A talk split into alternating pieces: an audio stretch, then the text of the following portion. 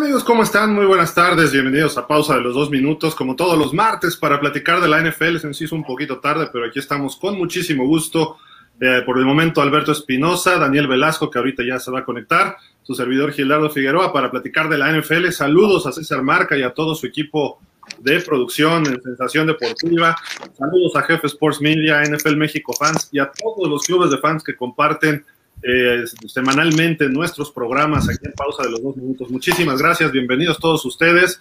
Eh, Alberto Beto, ¿cómo estás? Muy cowboy el día de hoy.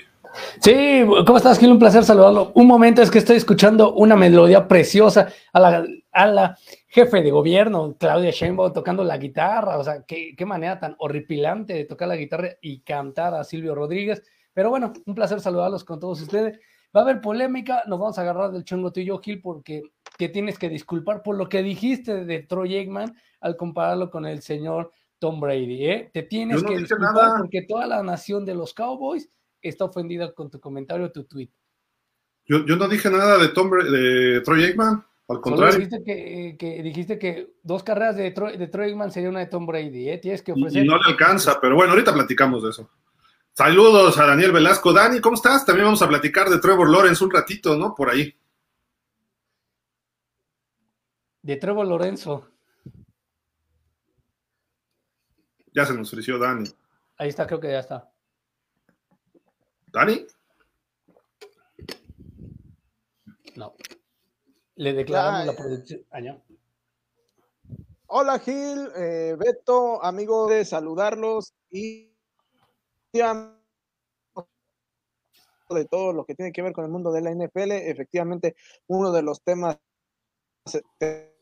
tendrá que ver con Trevor Lawrence, pero bueno, pues ya, ya estaremos hablando de ello un poquito más adelante. Pues bueno, la noticia de hoy es que por segunda ocasión el señor Rob Gronkowski se retira de la NFL.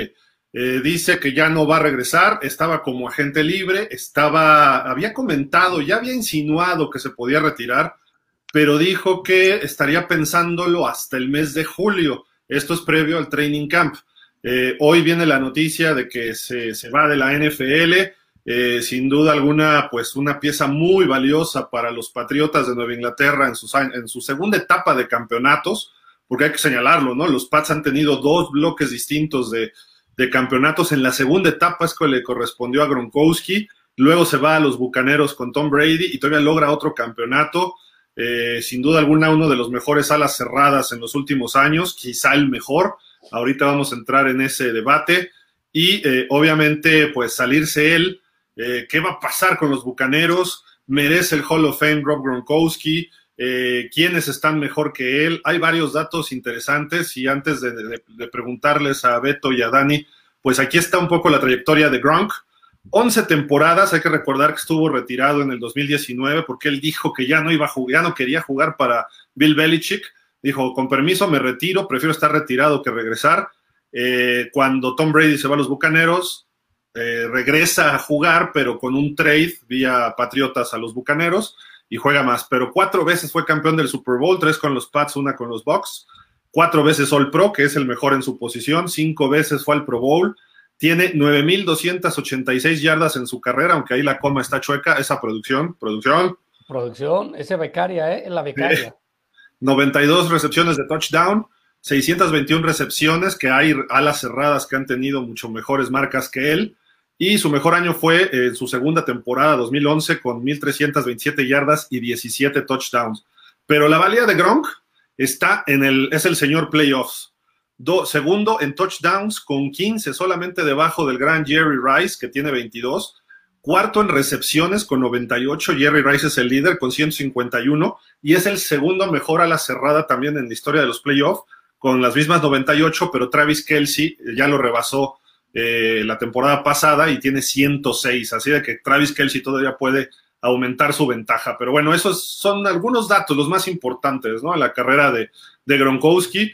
Y pues vamos primero con Dani, porque está muy enojado, muy serio, no sé qué le pasó, o si se frició. Pero Dani, ¿tú qué opinas de la carrera de Rob Gronkowski? ¿Crees que merezca el Salón de la Fama?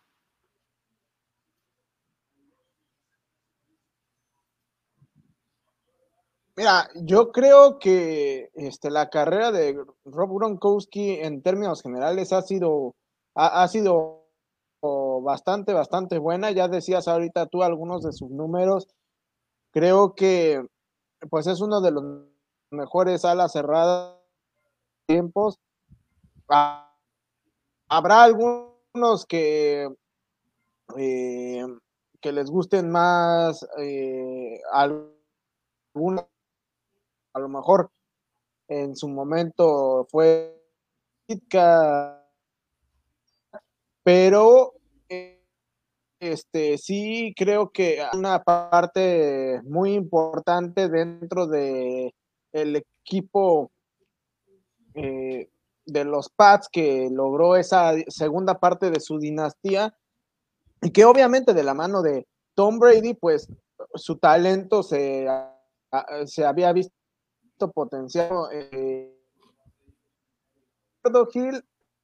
eh, le tocó eh, en sus inicios, eh, ¿cómo se llama?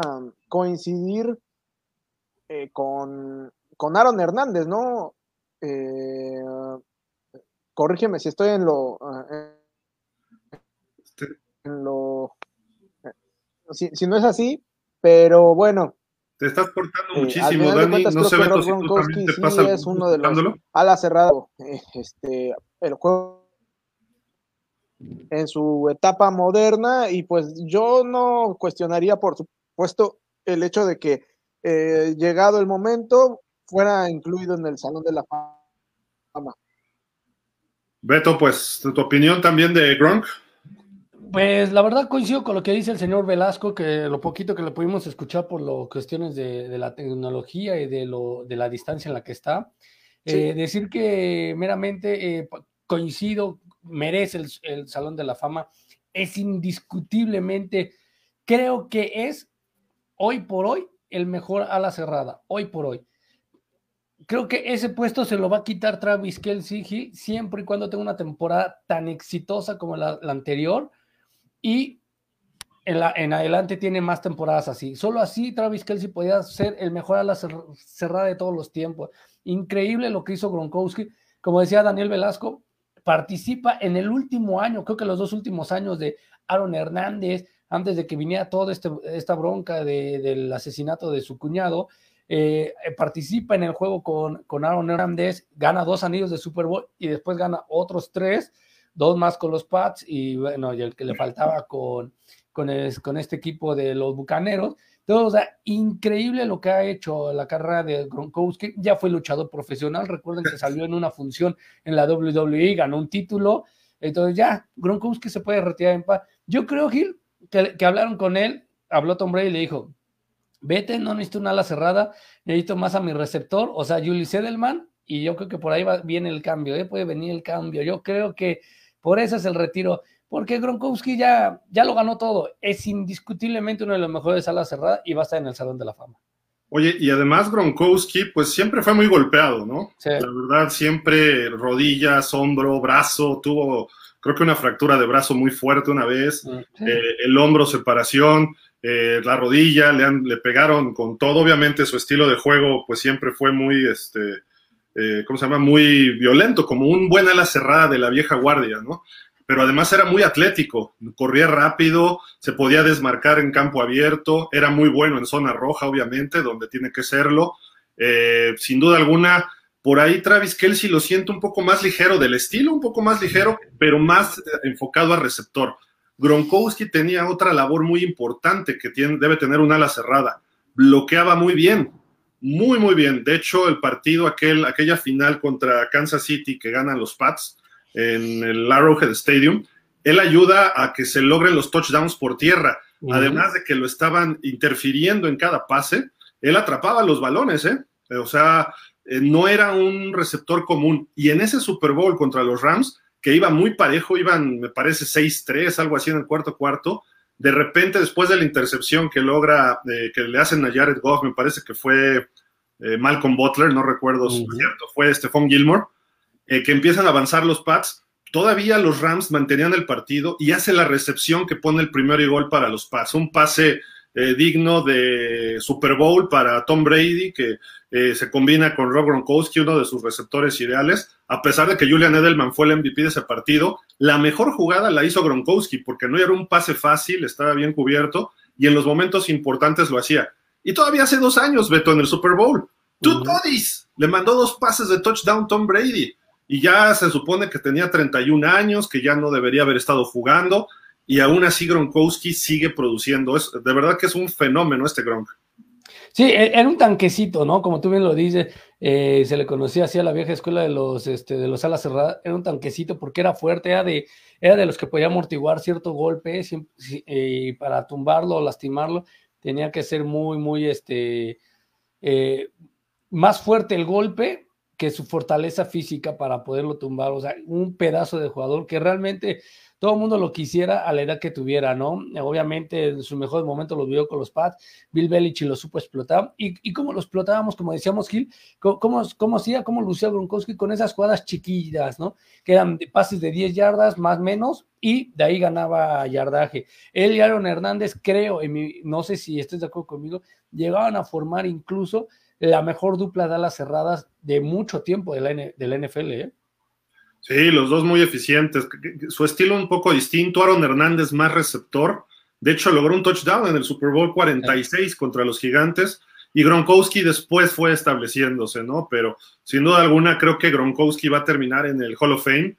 Eh, no sé en qué un ranking de alas cerradas. Me gustaría leer a todos nuestros amigos que nos están acompañando. ¿Quién es el mejor ala cerrada de todos los tiempos? Eh, se vale ser un poco subjetivos, no necesariamente tiene que ser por estadísticas. Tony González, Antonio Gates, eh, Jason Witten, eh, Rob Gronkowski, Kellen Winslow, papá, Dave Casper. podríamos hablar de, pues quizás los más importantes, no sé, Travis Kelsey, obviamente, hacia dónde va. No sé, algún otro que, bueno, lo que está haciendo George Kittle con Dallas, digo con San Francisco, perdón. Con San Francisco. no, yo creo, es que, híjole, es muy, muy, muy difícil. Creo que González, Tony González, para mí ha sido de lo, de lo mejor, de lo más fuerte en ala cerrada, seguido de Jason Witten. Witten nos mostró algo, no, pudo ser campeón, desgraciadamente. Es de esos pequeños jugadores que tú dices, merecía ser campeón por la manera en cómo jugaba al fútbol americano, el amor, la pasión, para lesionarlo muy difícil. Witten generalmente no se lesionó, estuvo al pendiente y fue el arma secreta de los vaqueros de alas durante mucho tiempo. Y, después del arma secreta se convirtió como en el receptor número uno y todo el mundo sabía dónde iba a correr Tony Romo a Jason Witten. Entonces Witten lo hace muy bien, después se va a los Raiders, termina haciéndolo también bien Jason Witten, pero es algo que sucede y creo que Aaron Hernández y este mismo Gronkowski están ahí, están en el top 5 para mí. Ese sería mi top. González, Witten, Hernández y. Hernández, este, tanto así, no. Hernández y Gronco. Es que yo lo veía porque lo veía dominante, porque no había otra pareja de, de, alas cerradas que estuvieran ahí. Los pongo a los dos en el 3 como pareja, no como individual, como pareja de alas cerradas, los pongo en el 3. Pero Gronkowski solo, ¿dónde lo pondrías? ¿En 3 también? No, creo que a Gronkowski solo lo pondría en dos, Tony González uno, Gronkowski dos, tres sería Jason Witten. Ok. A, mí sí me gusta Gronkowski como número uno. Eh, la verdad, porque hacía mejores cosas que Tony González, bloquear, que esa es una responsabilidad importante de una ala cerrada. Eh, atrapaba como Antonio Gates y además podía acarrear el balón en un momento determinado. Este Gronkowski, Gates era más eh, más pesado todavía, brincaba muchísimo, muy bueno. No estoy diciendo, eh, con esto no hay que demeritar lo que hacía. Era de Packers, ¿no? Gates. De, no, de los Chargers. De los Chargers, ah, de los Chargers Antonio Gates. quien también pudiera entrar en la conversación actual? Es Darren Waller de los Raiders. Eh, pero su problema es que es muy, parece más bien un receptor pesado, no una ala cerrada. Y está evolucionando la posición de ala cerrada hacia ese tipo de receptores por ejemplo, hay, incluso un jugador, una ala cerrada, el de Miami, Mike Gesicki, que él quiere ser receptor abierto, que le cambien su, su, rango, su, puesto, para ganar más dinero, ¿no? Porque ganan más los receptores que las alas cerradas. Pero bueno, eso es otro asunto. Eh, de los actuales, creo que está entre Kittle y Kelsey, pero Kelsey ha sacado lo mejor. Pero así de todos los tiempos pondría a Gronkowski Yo vi jugar a Kellen Winslow, papá, obviamente, y era fenomenal, pero era más receptor, no bloqueaba mucho tampoco. Yo estoy pensando en alguien que bloquee y que reciba, como a la cerrada. Y después pondría a Dave Casper y quizá Antonio Gates en tercero. Eh, Travis Kelsey no bloquea mal, pero todavía está su carrera. Vamos a ver en dónde termina. Sus números creo que pueden ser altísimos con Mahomes también. Eh, Tony González era más receptor y buenísimo, sin duda alguna. Me encantaba verlo atrapar pases y era un arma letal para los defensivos. Entonces yo lo pondría él en el cuarto, quinto, junto con Antonio Gates por ahí. Pero Gronkowski creo que sí merece ser considerado el mejor a la cerrada de todos los tiempos. Eh, y no porque jugara con Brady, no porque fuera parte de los Pats, por su valor propio, que lo demostró incluso con los Bucaneros, ya acabado él, totalmente sin rodillas, y todavía lo que hizo sus últimos dos años fue fenomenal. Ahora, viene otra pregunta, Beto. ¿Realmente se retira? Se ve muy difícil que regrese. No sé, por, o sea, no sé a qué estén jugando, eh, que se va, no se va. Creo que muchos vimos, tomando otro deporte eh, en cuenta, los dos retiros de Michael Jordan, ¿no? Cuando se retiene en el 93, todo el mundo lo extrañábamos y decíamos, no, ya no va a haber el básquetbol como antes.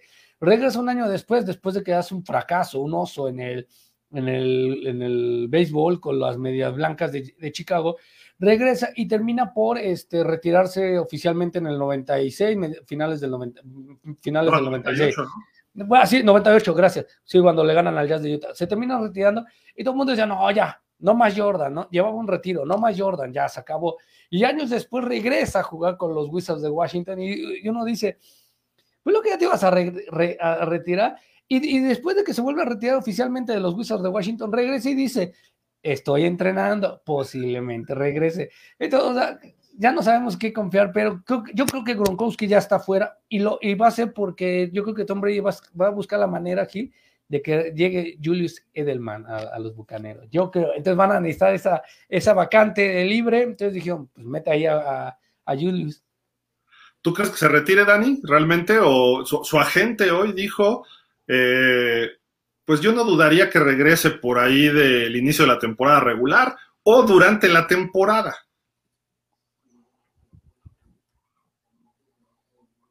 Pues yo eh,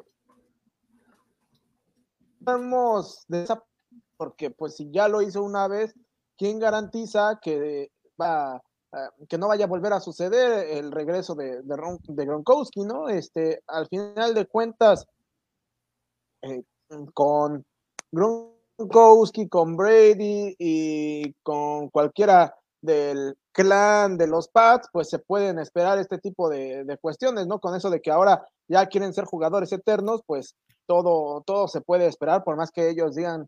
Este... Sí, de acuerdo, de acuerdo. A ver si Edelman no se anima. A lo mejor los convence Brady, ¿no? De aquí a septiembre, tanto a Edelman como a eh, Gronkowski. Los dos se han declarado en buenas condiciones físicas, que están listos.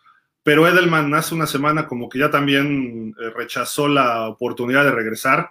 Eh, él, fue un poco más inteligente que Gronkowski cuando se retira, porque primero le pide a los Pats que lo corten para él poderse mover libremente. Gronkowski se retira y nunca pidió que lo cortara el equipo de los Pats. Cuando quiso regresar en el 2020, tuvo que negociar con los Pats para ese trade con los Bucaneros. Ahorita los dos están libres, eh, los dos pudieran jugar en un momento determinado. Vamos a ver qué presentan los Bucaneros este año, que tienen dos buenos alas cerradas. Tienen a Cameron Braid y tienen a OJ Howard que está regresando de lesiones, que a mi gusto es un receptor muy bueno, pero no es tan buen bloqueador. Mientras que Cameron Braid se le parece a Gronkowski porque tiene esa combinación. De hecho, fue el que atrapó el trofeo Lombardi cuando se lo avienta Brady ya en ciertas condiciones medio etílicas, de, lancha a lancha. Es quien atrapa ese trofeo Lombardi finalmente eh, Cameron Braid. Pero vamos a ver qué pasa con los bucaneros. Eh, si realmente se va Gronkowski, creo que no les va a afectar tanto, porque sigue estando Chris Godwin y Mike Evans. Mientras se mantengan sanos ellos y tengan esos dos alas cerradas eh, detrás como Howard y Braid, creo que les puede ir bien a los, a los bucaneros, Dani. Sí, creo que, creo que sí les puede ir bien a los. Eh, pero bueno, también creo que de hecho sería lo mejor en el sentido de, este, de si se va a Gronkowski mantener tanto a tanto a Braid como a, como a, OJ Howard, es, o Hayward, no me acuerdo. Este, sobre todo pensando que, pues bueno, ahorita la base que que te volvió a ser competitivo, que te eh, ganó un Super Bowl, que el año pasado se quedó, eh, es una base de jugadores un tanto veteranos, entonces mejor de pensando en ir rejuveneciendo poco a poco, ¿no? Así que, eh, pues bueno, vamos a ver al final de cuentas cuál es la decisión final de, de Gronkowski, digo, más allá de que, pues, al menos en la posición de, de Gronkowski, creo que los Pats no van a, no van a sufrir. Digo, los Pats, los, este, los, bucaneros no van a sufrir. Pues ahí está la, la cuestión. Ahorita leeremos comentarios. Díganos quiénes son sus mejores alas cerradas en la historia, porque ahí está el retiro de Gronkowski el día de hoy. Su segundo. Vamos a ver si es definitivo de la NFL y no empiece a aplicar Brett Favre, ¿no? Que me voy, no me voy, me voy, no me voy. Lo hizo tres veces Brett Favre, ¿no? Entonces, igual que Michael Jordan, decías, entre tantos, ya parecen más bien boxeadores, ¿no? Estos jugadores que se retiran 20 veces, ¿no? Y ya ni Rocky Balboa, ¿no? Que a sus 60 o 70 estaba peleando ahí en sus peleas. Bueno, eh, vámonos con el siguiente tema. Hablando de los bucaneros también, eh, un exjugador, Damukonsu, este tackle defensivo, eh, tuiteó los Raiders pudiera ser divertido.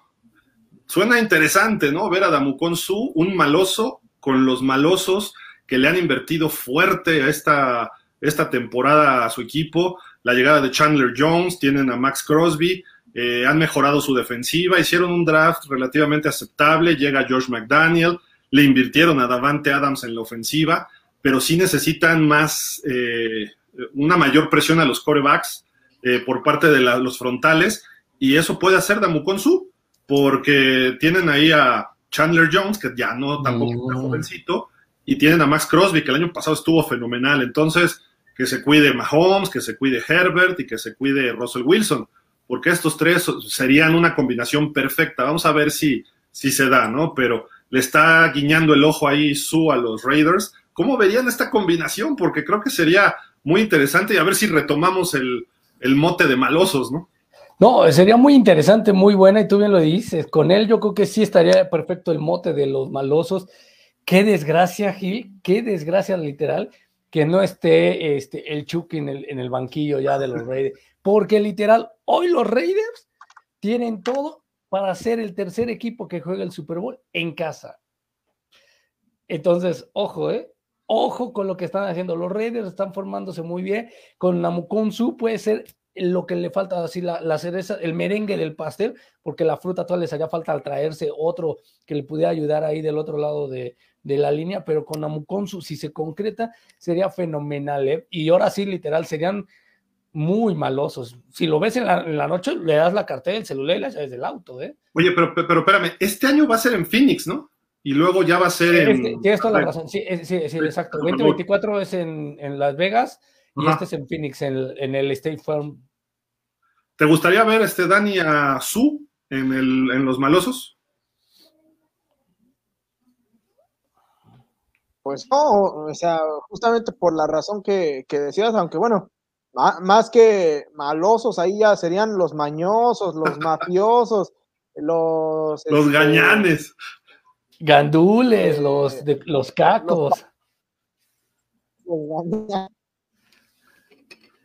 Sí, no, no, no, una cosa eh, que se, eh, los encuentras en la noche, por supuesto que les dejas la cartera. Sí, la personalidad de, de Su, al ser un jugador que tiene su pasado un tanto conflictivo y un tanto este eh, ¿cómo se llama?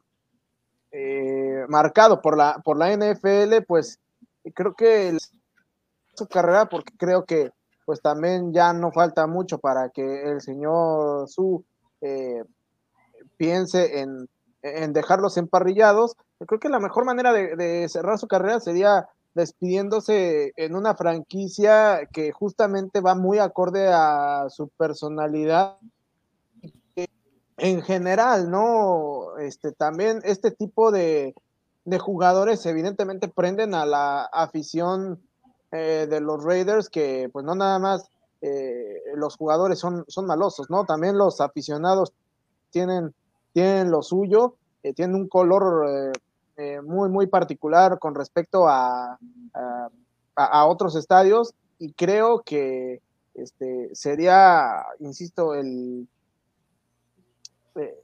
el engrane perfecto para, para Namokonsu. Hay que recordar que pisoteó ahí a alguna vez Aaron Rodgers y a, pateó a un jugador de los Packers. Eh, en Miami se controló, aunque tuvo dos, tres indicios ahí fuertes. Agarró del, del cuello a un coreback de los Ravens. Cuando habían lesionado antes, este Kiko Alonso había lesionado a Joe Flaco.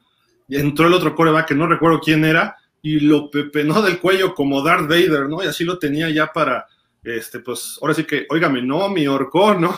Este, Damukonsu de repente sí se le va, se le bota la cuiria, como dicen por ahí.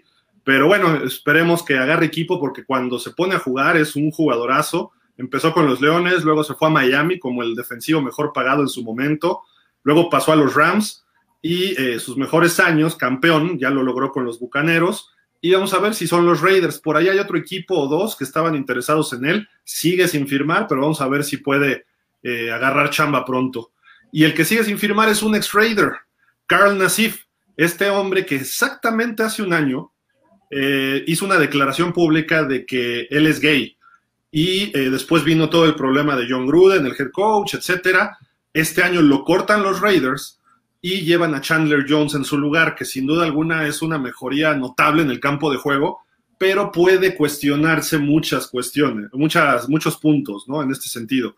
Entonces vamos a ver si, si Carl Nassib, algún equipo se anima a tomarlo, eh, pero sigue sin chamba, este Beto. Eh, ¿Será que la NFL da un mensaje por, públicamente, pero de fondo no lo cumple? Híjole, eh, es una pregunta interesante, Gil, porque la respuesta es sencilla. Creo que es por el momento en que se está viviendo en la sociedad. Hoy por hoy, eh, todo el mundo va a decir que lo echan por, eh, por su preferencia sexual. Yo creo, y aquí voy a hacer la comparación con Baker Mayfield. tú, tú, lo has defendido junto con el señor Velasco a Baker Mayfield, que dice que merece otra oportunidad en otro equipo, que se vaya de Cleveland por cómo lo han maltratado. Coincido con eso con usted, pero el problema está si no se ha ido a Carolina, si no se ha ido a Washington, si no se ha ido a ningún equipo, es porque algo le ven que no tiene. O sea, llegan y le dicen, no, me, hay algo de él que hace que no quiera yo tener a Baker Mayfield. Entiendo, llevo un año sin jugar, pero no sé si no haya hecho eh, trending camps como Colin Kaepernick o, o si los haya hecho y no haya funcionado y no haya rendido. Entonces, si, si, lo, si no lo han contratado realmente por sus pésimos training camps, es, válido. Pero creo que hoy va a pesar más, aunque creo que no es por ahí, que eh, lo echaron por su preferencia sexual. ¿Tú cómo lo ves, Dani?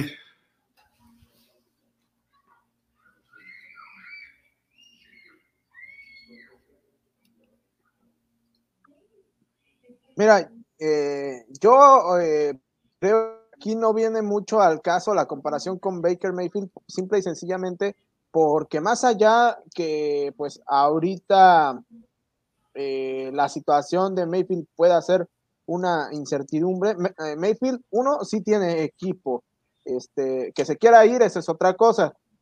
Eh, y dos, Mayfield este, no ha declarado públicamente que de declaraciones sí están tomando un peso importante para que los equipos decidan o no contratar este eh, los servicios de Nasib. Eh, vaya, ya hemos visto en otras ocasiones que la NFL es una um, organización con doble moral, como pues muchas instituciones en este y pues al final de cuentas, eh, dice un viejo refrán, como diría el chavo del 8, este, piensa mal y acertarás, ¿no? Entonces, yo sí creo que la situación va más que nada por por las cuestiones de la preferencia sexual de, de Cal Nasir y no tanto por otras eh, por otras cosas que tienen que ver con el plano deportivo tristemente por más que este no algo que creo que es importante para un jugador, un deportista profesional, es, y desde el punto de vista de análisis, de fans, el punto de vista de comentaristas, de coaches, compañeros de equipo, nos vale gorro sus preferencias sexuales. A nosotros nos importa cómo juegue en el campo. O sea, ¿por qué diablos tienes que salir del closet como lo hizo Michael Sam antes de entrar al draft? Michael Sam fue reclutado por los Rams en el 2010, algo así, y él antes del draft dijo, pues me declaro gay. Ah, pues qué bueno, bien por ti. ¿Y qué tiene que ver eso con que te vengas al draft? Te están justificando previamente, como Colin Kaepernick cuando se empezó a hincar del himno, se están justificando para una acción laboral, o sea, un corte del jugador o que no lo incluyan. Es muy inteligente en, relaciones públicas hacer ese movimiento, pero realmente nos tendría que valer gorro lo que, o sea, es como si de repente llega eh, Trevor Lawrence y dice, me declaro heterosexual antes del draft. ¿A qué, nos importa? Digo, se casó, no se casó, qué bueno, es su rollo. Nos vale gorro, esto es fútbol americano, no, no es un, eh, un espectro social donde la sexualidad no tiene que ver con el fútbol americano, tiene que ver con la vida privada de cada quien. Entonces, que se vayan para allá. Y luego eso de las campañas de estar soportando, o no soportando, estar apoyando estos movimientos, pues no vienen al caso a nivel institucional, van al caso a nivel personal y hagan sus marchas y eso es válido, cada quien y se respeta. Pero a nivel institucional, ¿por qué? simple y sencillamente contrata gente así, pero si tú haces una solicitud de trabajo en algún lado, no te van a preguntar tu preferencia sexual, en ningún trabajo, porque si te la preguntan es discriminación, ya sea de un lado o del otro. ¿Qué tal si vas a un lugar donde trabaja puro homosexual y tú pones que eres heterosexual y por eso no te contratan? Yo puedo argumentar que soy este, discriminado. O el caso de las mujeres eso lo demuestras con hechos, no con imágenes ni, nada del mundo. Lo que hizo Carl Nassif, pues lo habrá hecho por sus razones, que, ay, que ha vivido en el closet, que ha vivido en la zozobra, pues bien por él, o sea, o mal por él, qué, qué mal, qué mal lo que ocurrió. Aaron Hernández nunca lo dijo y terminó suicidándose en la cárcel. Hubo otro jugador de los Pats que sale en el documental también de los de, de Aaron Hernández. Cordell Stewart es otro que nunca dijo nada, pero para empezar era evidente y luego de que sea evidente, pues su vida fue así. ¿Y cuál es el problema? Ninguno. Pero no están divulgándolo. Eso, pues es para llamar la atención. Carlos Naciba es un buen jugador, como para que tuviera que haber hecho eso y ahorita que esté un año después de hacer esa declaración sin chamba, pues a lo mejor es consecuencia de, y como dice Dani, piensa mal y acertarás, a lo mejor. No puede ser que en, una, en un ambiente donde todos son machos alfa, como la NFL, y no es macho alfa, no se queda en la NFL. Y entonces un lugar donde es macho alfa, no que los macho alfa sean misóginos, digo, homofóbicos, pero eh, donde se, pulula o eh, abunda la masculinidad. Entonces, de repente sale con esto, pues obviamente, si no lo hacían a un lado, él solito se hizo un lado, ¿no? Al, al decir yo soy distinto a los otros mil y pico de jugadores, ¿no? Creo que fue un error de relaciones públicas de él, aunque los jugadores lo sepan, entre ellos se respetan. Es como cuando salen y dicen, hay discriminación en la NFL. Lo han dicho muchos jugadores blancos y de afroamericanos. No la hay.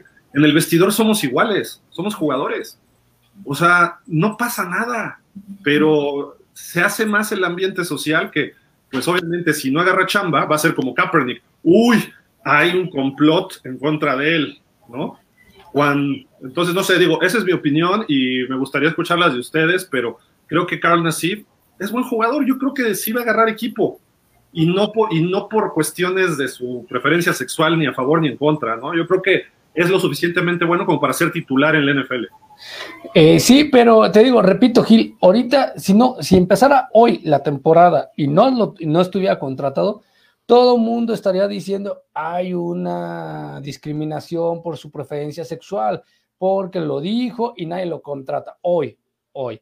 Y como está la situación en, el mundo de que haces esto y te dicen rompe, rompe cristal, entonces, o sea, es el problema. Por eso yo, yo, lo, yo lo mezclaba con Baker Mayfield, porque no es posible, Gil, que hay otros jugadores que a lo mejor tendrán el mismo representante o que compartan representantes con las máximas estrellas, pero hay otros jugadores que incluso pueden tener menos este renombre y ya, ya han adquirido equipos. Mayfield no ha agarrado equipo y no lo ha agarrado Nasib, o sea, por algo, a lo mejor les vieron algo, dijeron, mira, es bueno. No, Mayfield sí tiene equipo. Mayfield sí. Bueno, Mayfield tiene equipo, pero, o sea, lo que me refiero es que si no lo han contratado y él, a pesar de que él ha dicho, yo me quiero ir, no voy a jugar, y, nadie lo quiere, es por algo, o sea, lo han visto, lo han tiene algo contratado, que no. El que esté contratado quiere decir que tiene equipo. No, bueno, está contratado. Que le haya traído a otro que es mejor, eso es otra cosa, pero él tiene equipo. Pero sí, él se quiere ir, él se, ha querido ir, ha ah, dicho, quiero mi tre, y, según esto han preguntado. No hay interés por él, ¿no? No hay interés por él, y es por algo, o sea, no creo que Cleveland Browns sea malo, así que diga, ah, por decir que no quieres a los Browns, te, te, te vamos a poner trabas para que no te vayas, no creo, pero algo vieron en Carolina, algo han visto en Washington que dicen, el tipo no me sirve, no me sirve. Igual así, o sea, para algo no la ha de servir, ha de ser muy bueno, pero dice, se ha de lesionar muy rápido. Yo no creo que sea por ahí. Yo creo que, yo creo que más bien va por otro lado, Beto. Yo creo que Cleveland está pidiendo demasiado y, obviamente ahorita ya no le va a dar lo que está pidiendo este lo, que está pidiendo Cleveland, los Panthers o cualquier otro que quiera a ya no se lo van a dar porque la temporalidad de la oferta ya no, ya no va con que se vive. Si esto, eh, si, lo que piden los del draft o incluso durante el draft, que, se, que lo pagan. Te estás cortando mucho, Dani. Sí, se está cortando el señor Velasco pero, fallando. Pero bueno, ahí, está la situación. Leemos sus comentarios también, obviamente, tanto del caso de eh, Gronkowski como lo de Nasif. Y ahorita van más temas eh, para platicar con ustedes. ¿Tú le das, Beto? ¿Quieres darle? Sí, venga, vamos a darle. Venga, venga. Eh, aquí está André Álvarez Arenas. Saludos, Andy. Gracias por estar con nosotros. Dice, saludos, chicos. Saludos. Eh, Bergner Rating dice, buenas tardes, jóvenes. Gracias, Chavo Ruco. Muchas gracias, ¿cómo estás? Chavo este, Ruco, le dijiste. Sí, es un placer saludarte, Chavo Ruco. Buenas tardes. Este, no, no es cierto, Un, abrazo, joven, también para usted. Rafa Rangel dice: Saludos, caballeros Gil, Sensei Dolfa, Alberto Beto, Mr. Rating y el señor Daniel, Danny Duval. Y sigue el show de retiros de Brady y sus damas de compañía. No sean así. no sean así, no sean groseros. Qué feo. Werner Rating dice, Gronk es uno de los mejores alas cerradas de la historia, pero ya está muy golpeado. Solo le falta salir al campo con armadura de bola, de protecciones con las que juega. El año pasado contra Ram le llovió duro y lo lesionaron varios juegos. Se le va a extrañar. Sí, ese, es el problema. en la temporada lo lesionaron y apenas regresó para playoff, pero mal, ¿no? Ya, ya no es el mismo. Sí, ya no. Eh, Refugio García dice: Saludos, pausa de los dos minutos. Alberto Daniel Gil, gracias, Refugio, saludos. Eh, Amazon anuncia que Ryan Fitzpatrick se, unirá el jueves por la noche para el pregame, el medio tiempo y el postgame. O sea, muchas gracias. Gran adquisición de Amazon. pero se confirmó ayer, creo, ¿eh? Sí. Se confirmó gran adquisición. Bergner Rating dice: Los picos de la estrella solitaria hacen que Beto se vea como un ángel bajado del cielo. ¡Chingao! Pueblo, aquí está su patriarca, aquí está su Dios, su sensei, aquí está. ¿Cómo lo ves, Dani? No puede ser. Vengan todos para el. Le, dan cuerda a Beto, por Dios. Kelsey es uno de los mejores que he visto. Tony González también y Gronkowski. Muchas gracias, Wegner, por tu comentario. Eh, Rafa Rangel, Gronkowski, Witten y Antonio Gates. Los pone él así, uno, dos y tres. Buenísimo. Mauro Alejandro dice: Se ve agresiva la propuesta defensiva de los Raiders, pero también muchos pañuelos amarillos esperan.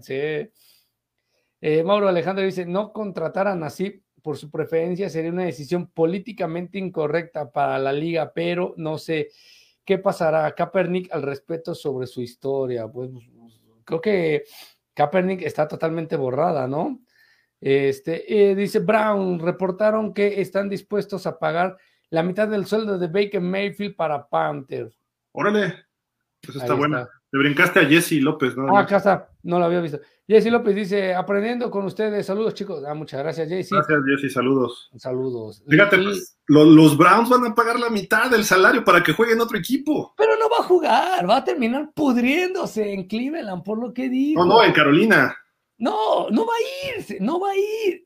Van a apostar por San Darnold. Si San Darnold tiene a Carolina 0-8, ahí sí van a ir por Baker Mayfield. Pero no va a jugar, porque creo que el representante le está diciendo al panadero Campomayo, le están diciendo, Baker, quédate, tú vas a jugar con Cleveland, vas a jugar 8, 10, 12, 15, 30, 42, 60 partidos. Quédate, ¿qué te vas?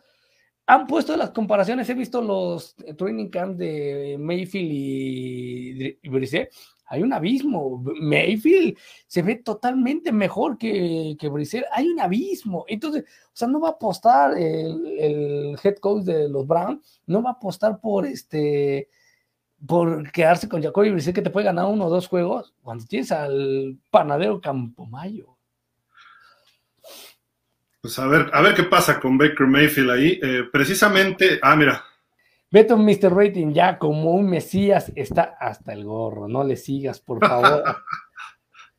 Nuestro siguiente presidente de México, el señor Beto. Yo, sí voy a trabajar, yo sí voy a trabajar. Yo sí voto por Beto. ¿Tú, Dani?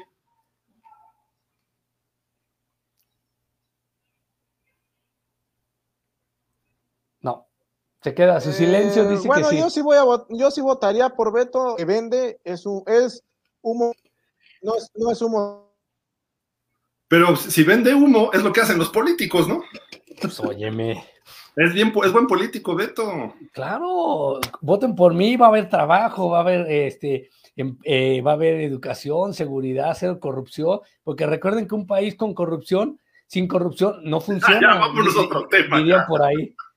ya, cambiamos de tema. Oigan, otro que tiene preferencias sexuales dañadas o medio extrañas, el señor de Sean Wilson. Ajá. Perdón, Dani. Por al menos es uno, es un humo sensato, es un humo blanco.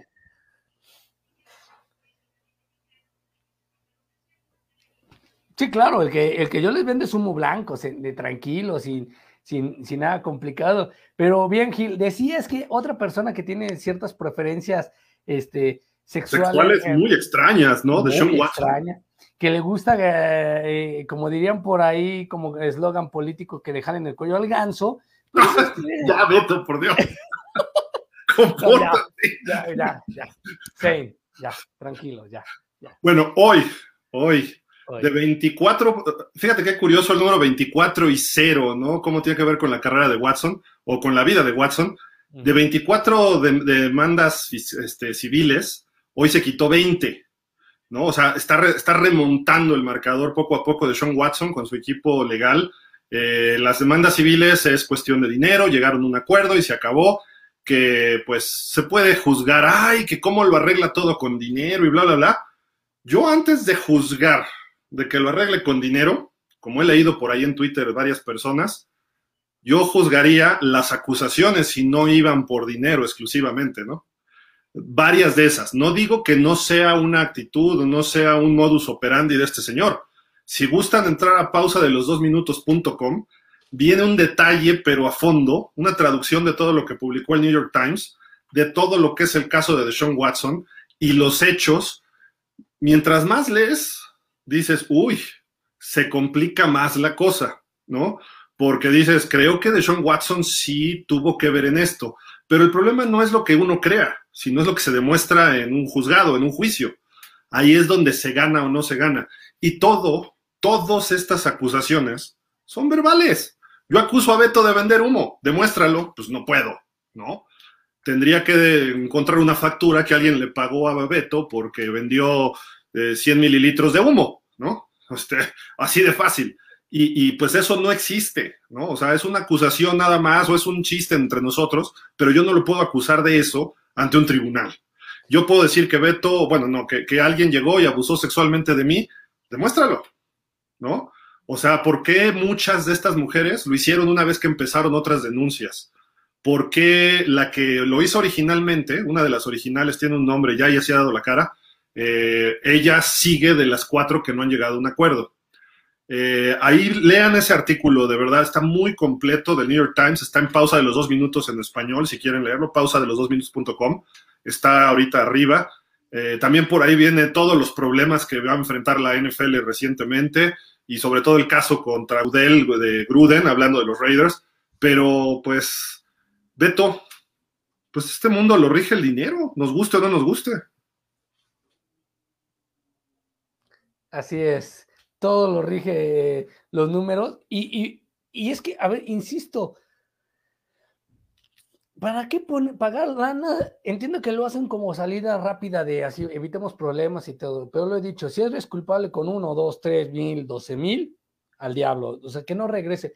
Lo está haciendo y está haciendo todo lo posible para estar, con, estar al 100 para el, el 9 de septiembre que empieza la temporada, para estar al 100 entonces, ojo con eso, es algo muy importante. Pero el problema es que también sabes cuál es que la NFL no ha dado a conocer el castigo. Entiendo, creo que el castigo debería, ya podía haber salido de decir, de Sean Watson, eres o no eres culpable, te vas a ir media temporada. Entonces así ya sabe de Sean Watson y los Cleveland Brown de que vas a decir, ah, ok, me la puedo llevar más campechana, voy a descansar seis semanas, empiezo a arreglarme con las que me faltan para llegar a la semana 7 y ya entrar de, lleno, ¿no? Sigo practicando, sigo haciendo esto, paso mi castigo de suspensión, porque imagínate, llegas al 11 de, el 11 de septiembre, el fatídico 11 de septiembre, juega Cleveland Brown su primer partido contra Pittsburgh, creo que es, y en ese momento le dicen a Sean Watson, eh, ya enfundado en Jersey con las sombreras, y le dicen, no puedes jugar, está suspendido seis partidos. Y, puede ser, digo, no, no ese día, pero le pueden decir unos días antes que eso es lo que se está eh, especulando, ¿no?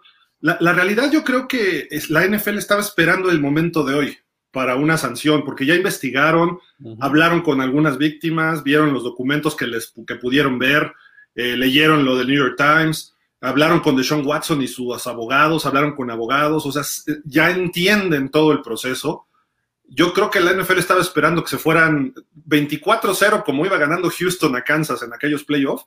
De esos 24 casos civiles, estaba esperando que se fueran los 24. Todavía faltan cuatro. No significa que no puedan llegar a un arreglo, pero a lo mejor hay un juicio civil.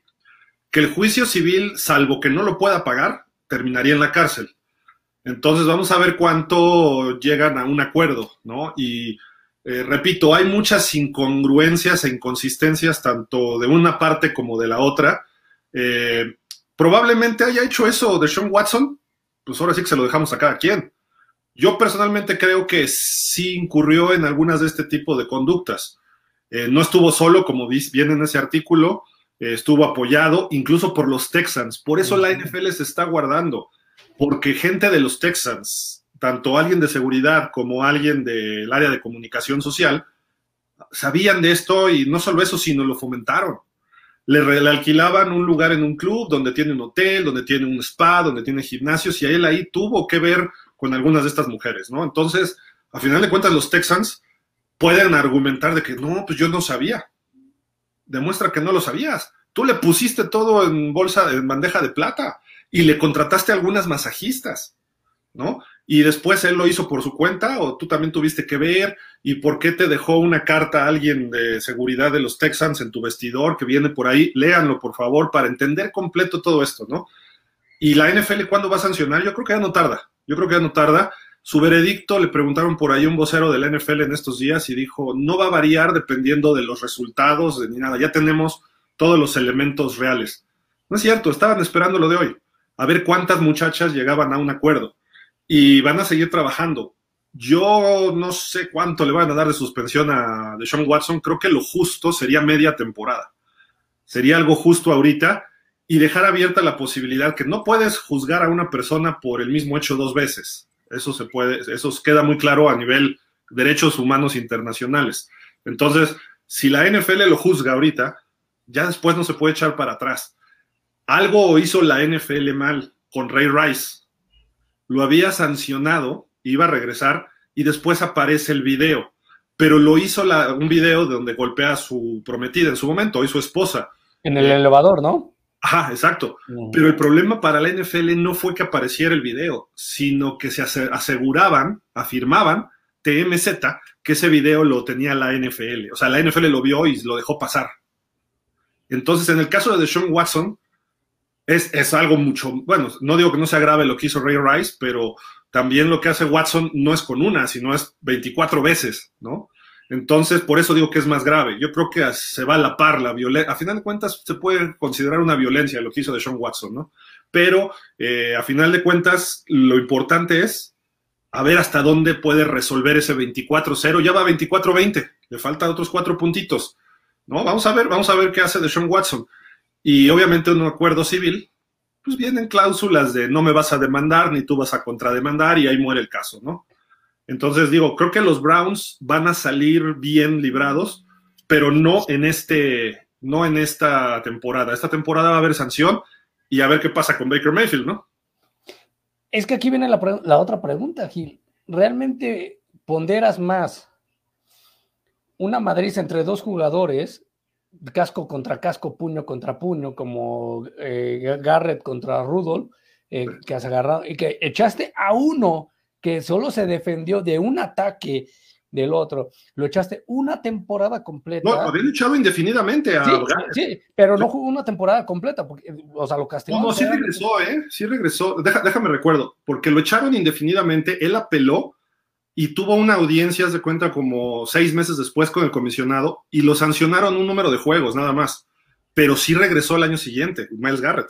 Sí, pero bueno, pero como tú dices, el, título está ahí en el castigo, era suspensión indefinida, o sea, no se sabía cuánto tiempo iba a estar. Viene Ezequiel Elliott, golpea a su chico, tiene un conato de bronca con, en, fuera de un estadio, de un concierto con alguien de seguridad, lo echa seis partidos. Y Ray Rice lo echas tantos partidos realmente, por vida. Sí, de, realmente lo vas a poner a la par una acoso, violación, abuso sexual, lo vas a poner a la par de violencia a un, a, un a una chica, a uno de a un guardia de seguridad, va a ser exactamente lo mismo. Si es culpable, lo he dicho, Gil, si es con una culpable, si una dice, él me hizo, me atacó, me hizo esto, y él sale que se comprueba que es culpable, se tiene que ir indefinidamente. La NFL no puede permitir eso para limpiar la imagen, pero una vez que la gente empiece a entender, les recomendamos que vean la película de la cruda verdad o la, la verdad, eh, soy la cruda verdad, la de Will Smith, cuando sale todo el problema del ETC. Vean realmente cómo la NFL tapa muchas cosas para eh, seguir manteniendo el negocio porque se le podría ir de las manos. Entonces, no, no dudemos de que esto ya lo sabía la NFL también, si hicieron de la vista gorda y dijeron, vamos a tapar los hoyitos ahí con un curita, vamos a ver cómo pasa y a ver cómo termina. Sería injusto, para mí sería injusto que lo echaran menos de media temporada. Sería injusto. De media temporada hacia abajo sería injusto. Tendría que irse más de 10 juegos por el tipo de castigo. Sí, mira, Ezequiel Elliott no, no llegó a un juzgado ni siquiera. Sí, claro. Ni siquiera hubo una denuncia policial como tal, solo hubo como acusaciones que se presentaron en una comandancia de policía con una foto donde aparecía golpeada la mujer, pero hasta ahí. Y no se sabe si era él, él no tuvo contacto con ella semana y media, entonces se le volteó a la acusadora. Aquí creo que también se les puede estar volteando en alguna forma a las acusadoras, pero eh, hay declaraciones extrañas, ¿no? Digo, las dos partes, obviamente, de que hubo contacto, él, acepta que hubo contacto como con 40 personas, el New York Times dice que fueron con 66 masajistas, de las cuales 24, bueno, 22 habían denunciado y se, aumentaron otras dos las, eh, últimas semanas. Entonces, ¿qué, va a pasar? Pues no sabemos, no sabemos. Eh, ¿Sí puede terminar en la cárcel? Todavía sí, pero siempre y cuando no pueda pagar lo que tenga que pagar. Entonces, eh, no va a ir a la cárcel por un juicio penal, ese es una que cometió un delito, ¿no? Y un delito grave como el abuso, violación o lo que sea. Y él lo que ha argumentado es que siempre hubo relaciones sexuales consensuadas entre él y las mujeres. Eh, nunca hubo un ataque, dice, no ataqué ni abusé de nadie, todo el mundo se fue así y así quedamos. No lo dice él, lo dice su abogado, ¿no? Y dice, ¿y de cuándo acá es un delito un final feliz? ¿No? Eh, pues no es delito si es consensuado. Ahora, otro asunto, son mayores de edad todas. ¿Y por qué no denunciaron de inmediato? Esa es la gran pregunta. ¿Por qué se esperaron hasta que Deshaun Watson entre en problemas con el equipo? De deporte profesional o cuestiones de su trabajo, ¿no? Eso son cosas que hay que cuestionar. Yo creo que lo de Deshaun Watson va a terminar ganando él, la, la verdad.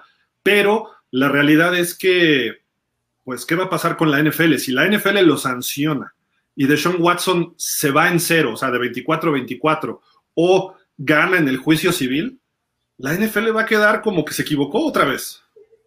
Porque va a decir, bueno, pues si él se arregló por su cuenta, ¿tú por qué tienes que sancionar? Aunque la NFL tiene ese derecho como un reglamento privado. Yo puedo sancionar que se me dé la gana. Yo estoy de acuerdo que todas las acciones y todo el proceso de Deshaun Watson han dañado al escudo, como le dice eh, Goodell al escudo de la NFL, ¿no? Que parece un escudo de, de gladiador, ¿no? Entonces dices, pues eso tiene un valor económico y eso se puede, si le quitas salario y lo, lo, multas con una multa económica, pero también lo suspendes partidos. Por eso yo creo que lo más adecuado ahorita para el NFL es media temporada y vámonos. Pase lo que pase, yo ya no respondo por más porque es los elementos que tengo hasta ahorita y estoy juzgando con esto. La NFL también tiene que ser muy cuidadosa, Beto, porque imagínate que resulta que todas estas chavas se pusieron de acuerdo para chantajear o para sacarle dinero a Watson. Imagínate, la NFL lo sanciona, ¿qué demanda le va a meter entonces de Sean Watson a la NFL? Claro, porque es que digo, son las, las variantes, o sea, repito, enfócate realmente en los casos que sí son. Ahora, todo, todo castigo que ponga la NFL lo tira la simple y sencilla declaración de Sean Watson, que falta ver si, si hay que creerlo o no, que él dice, todo fue consensuado, había acuerdo, e incluso si había contratos firmados de que te doy una lanita, eh, tenemos, eh, hacemos el delicioso y a lo que sigue, vámonos, como se diría coloquialmente, te llevas tu contratito, yo me llevo lo mío, no, no hay demanda, no hay denuncia, ganas tú, gano yo no lo puedes sancionar. Tú lo has dicho, no lo puedes sancionar. Manchó el escudo. Él no lo manchó. Él no hizo nada. Él hizo todo lo que estaba de acuerdo a la ley. Pagó un contrato, lo firmó, hay, eh, hay permiso de la otra persona. Vámonos, tú y yo somos uno mismo. Wow, wow. Y listo. Con él. Ahí sí, Goodell va a terminar pésimo. y la NFL la van a dejar mal. Esa es una. Dos. Coincido contigo. Deja de que, porque podemos entender que no hayan denunciado a las mujeres en tiempo y forma, Gil, por miedo, porque, sabemos que cuando una mujer pasa por una situación muy difícil, como puede ser un abuso sexual, un acoso sexual, está, tiene paranoia, tiene miedo, no sabe cómo reaccionar. Lo podemos entender. Lo que llama la atención es, curiosamente, se empieza a meter en problemas con los tejanos y lo que lo filtra la información es el departamento de prensa de los tejanos. Entonces, ¿qué onda ahí? O sea, ah, se peleó con alguien, a lo mejor le dijo, oye, te voy a contratar otras dos chicas más, una tajadita y dijo... El abogado de las chavas es vecino del dueño de los Texans. Te digo, ahí viene, o sea, le dijeron, oye, una tajadita, y dijo, no, no te voy a dar más, ya no, ah, no, aquí está el, ¿por qué sacarlo de esa manera? O sea, entiendo contigo, a lo mejor sí, curiosamente hubiera salido como Brian Flores, que también el problema de Brian Flores con los delfines es eso de que termina su contrato, ya lo echan, ahora sí es potrica, despotrica desde antes. Di, oye, ¿sabes qué? A mí me están ofreciendo esto, esto, esto y esto, si yo perdía. Sí, las cosas en su momento, ¿no? Hay que decirlas, y porque si no, luego se presta a que, ¿por qué dejaste pasar? ¿No? Muchos dicen, lo que admites es el valor que tú mismo te das, ¿no? Entonces, aunque ahorita reclame todo y haya demostrado con hechos que no vendió los partidos Brian Flores, pues ya suena más que estar ardido, ¿no? De contra el equipo porque lo corrieron, a que algo haya ocurrido en verdad, ¿no? Por lo menos lo filtras a algún medio, o por lo menos se lo dices a tu abogado, tu representante, ¿no? Entonces, creo que por ahí va el, el asunto, ¿no? Pero bueno, en fin, ahí está el caso de Sean Watson, todavía le faltan cuatro. De las 24 que teníamos, le quedan cuatro. Vamos a ver cuánto tiempo lo resuelve y cómo lo resuelve, si es que lo resuelve, ¿no? Pero bueno, ahí está esta. Si quiere ser Gil, ¿estás de acuerdo que la NFL no lo puede castigar? Sí. Y si lo castiga, vendría otra vez lo que decía al principio con el caso del chico este de Nasif, del chico gay de los Reyes. Toda la, hoy la minoría que está en muchas partes, todo mundo, haces así, rompes una, algo de cristal, ya todo el mundo se siente ofendido. todo el mundo diría, es injusto, lo están atacando por ser negro, lo inculparon por esto, por decir la verdad, etcétera, etcétera. Exigimos respuesta. Beto, ya dijiste algo importante. ¿eh? Si Deshaun Watson fuera blanco, como Ben Roethlisberger, ¿cómo estaríamos hablando del caso, no? También. A lo mejor la NFL le hubiera ayudado a tapar las cosas, ¿no? De acuerdo. O el tipo, como le ayudaron los Steelers a Ben Roethlisberger en su momento. Y lo de Roethlisberger también era algo muy parecido, solo que fueron dos casos distintos y fue sancionado y punto, ¿no? Entonces, lo que tú dices es cierto. Si lo sancionan sin que haya un juicio o, que, o si él llega a acuerdos de todo, es lo que se quejaba Jerry Jones de Ezekiel Elliott, de su muchacho, que lo suspendieron seis partidos y nunca hubo ni siquiera, ni siquiera le llegó a un juez, a un juzgado nunca llegó el caso de Ezekiel Elliott. Y entonces se fue contra el comisionado Goodell y quería la cabeza de Goodell porque decía que estaba afectando los intereses de los Cowboys. Y tenía razón Jerry Jones, hasta que los demás dueños le dijeron, ya, ya, párale, párale, espérate. Porque sí que Elliott, sí, de ese caso no hubo un juicio, pero sabemos que ha habido otros casos, ¿no? Entonces, mira, mejor ahí muere, ahí, muere, ¿no? Y el caso de Sean Watson, vamos a ver en qué para, ¿eh? está todavía muy complejo, vamos a ver en qué, en qué termina. Eh, Beto, no te me vayas a ofender, ¿eh? Pero mira, salió esta comparación por ahí. Tom Brady ha lanzado para 168 pases de touchdown desde que cumplió los 40. Troy Aikman lanzó 165 touchdowns en su carrera. En toda su carrera. Ajá. O sea, están comparando que prácticamente un viejito de 40 hizo lo mismo que hizo Troy Aikman, pero en sus mejores épocas. Vaya que, o sea, hay que entender que la época en la que le toca jugar al señor Troy Aikman es muy diferente a la que le tocó ya al señor Tom Brady. No, creo que no, no tuvieron, obviamente, cabida eh, en el terreno de juego. Eh, el fútbol americano se jugaba diferente en ese momento. Y recordemos, ¿Qué pasaba eh, por esa época en Troy? Uno de los corebacks más golpeados junto a Brett Favre era el señor Troy Aikman, porque como lo, golpeaban, Gil, lo pateaban y, realmente se la vivía en el, piso. Él sí podía comprobar semana a semana a su esposa o a la ama de casa de, su mansión que sí jugaba porque llegaba con el uniforme manchado siempre y sucio algo que Tom Brady casi no lo hizo porque a Tom Brady, repetimos, salía con estas jugadas cortas de poco yardaje que le ganaban después ya que le abrían las puertas Gronkowski, Aaron Hernández, etcétera, etcétera, por ahí sacaba más yardaje. Eso era la ventaja. Sí, indiscutiblemente Tom Brady es sin duda uno de los mejores de la temporada. A mí no me ofende, son, son épocas diferentes. Si fueran en la misma época, pues también hay que, hay que, hay que ver cómo lo comparas, ¿no? Supongamos que si Troy me hubiera sido como Andrew Locke, que dice, está joven, la puede romper y se decide retirar, no hasta ahí hay que juzgar, hasta ahí su carrera, y en ese Inter de que debuta a ese año que se retira, compararlo con Tom Brady y decir, ah, ¿es bueno o es malo? No, de acuerdo. los números no fueron malos de Troy Aikman, sin duda alguna. Lo que ha hecho Tom Brady es impresionante. Eso es, eso es lo simple. Eh, prácticamente tres campeonatos de Super Bowl tuvo Aikman y tiene siete eh, Tom Brady, o sea, más del doble. El que más se le acerca de Super Bowl es Joe Montana y Terry Bradshaw. El que más campeonatos tuvo es Bart Starr y creo que Otto Graham, pero estamos hablando de otras épocas muy atrás, en los 60s y en los 50s. Eh, pero a final de cuentas, la, realidad es que, ¿qué ocurre con lo de Troy Aikman y, Tom Brady? Eh, se juzga de que Tom Brady y los Pats han hecho trampa. Y pues sí, pagaron sus trampas. ¿no? Eh, lo que hablábamos de qué tiene más valor eh, en cuanto a algo equivocado. Y por ahí está Dani, pero bueno, nada más puede estar en audio. Ahorita le, hago la pregunta también a él. Eh, hizo trampa Brady y jugó quizás la mitad de su carrera o menos de la mitad de su carrera con balones desinflados, vamos a ponerle. Que no creo que al principio, porque era novato y él no podía tomar esas decisiones, ya que fue madurando por ahí del 2014, él llegó en el 2000, es más, más de la mitad de su carrera, y ahí fue donde ya empezó a tomar decisiones él como un verdadero líder. Entonces, sus primeros Super Bowls no los ganó con balones desinflados, ni tampoco los ganaron por las trampas de Belichick. Ganaron en el campo de juego. ¿Y qué tra o sea, si tú pones una cámara viendo las señales del equipo rival Beto, todos los equipos lo hacen y lo dijeron. Todos los corebacks Drew Brees, Ben Roethlisberger, mismo Peyton Manning dijeron, los balones a todos nos gustan de cierta forma. Cuando fue lo de Brady. O sea, a ver, ¿qué están diciendo estos? ¿Lo están defendiendo porque es alguien de alto nivel o están diciendo que ellos también lo hacen? Entonces, no porque todos lo hagan está bien, hay reglas, ¿no? Pero si todos lo hacen y solo hay uno que tiene siete Super Bowls, pues es el mejor. Es como Lance Armstrong. Lance Armstrong metiéndose todo lo que se metía por cuestiones de su cáncer o sin ellas, ganó cinco Tours de France, ¿no?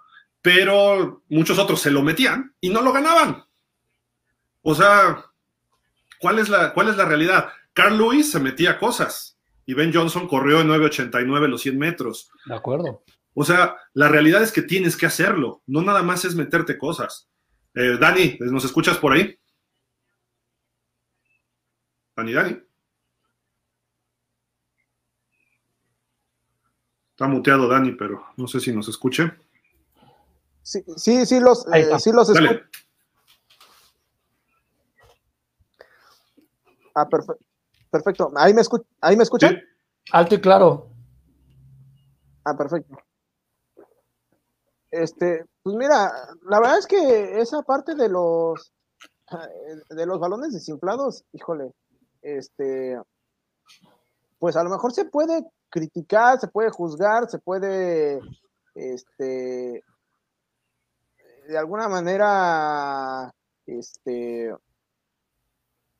tachar, entre comillas, un campeonato, probablemente dos, ¿no?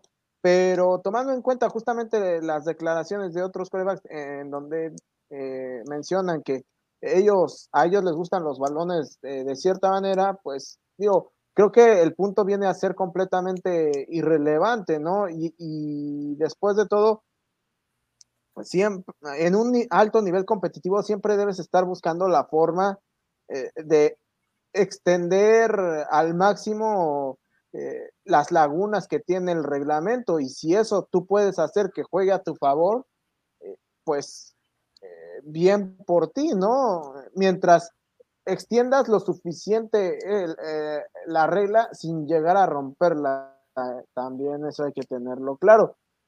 Y bueno, eh, si hablamos específicamente de, los balones desinflados, honestamente, ¿qué tan desinflados pudieron haber estado los balones eh, como para que puedan haber tenido un impacto importante en el desarrollo del juego? Porque cuando un balón está verdaderamente desinflado, inmediatamente lo nota este cualquier jugador, el, el árbitro en cualquier momento, este, y, pues pide que lo cambien. Entonces, también es hacerle mucho, mucho al cuento.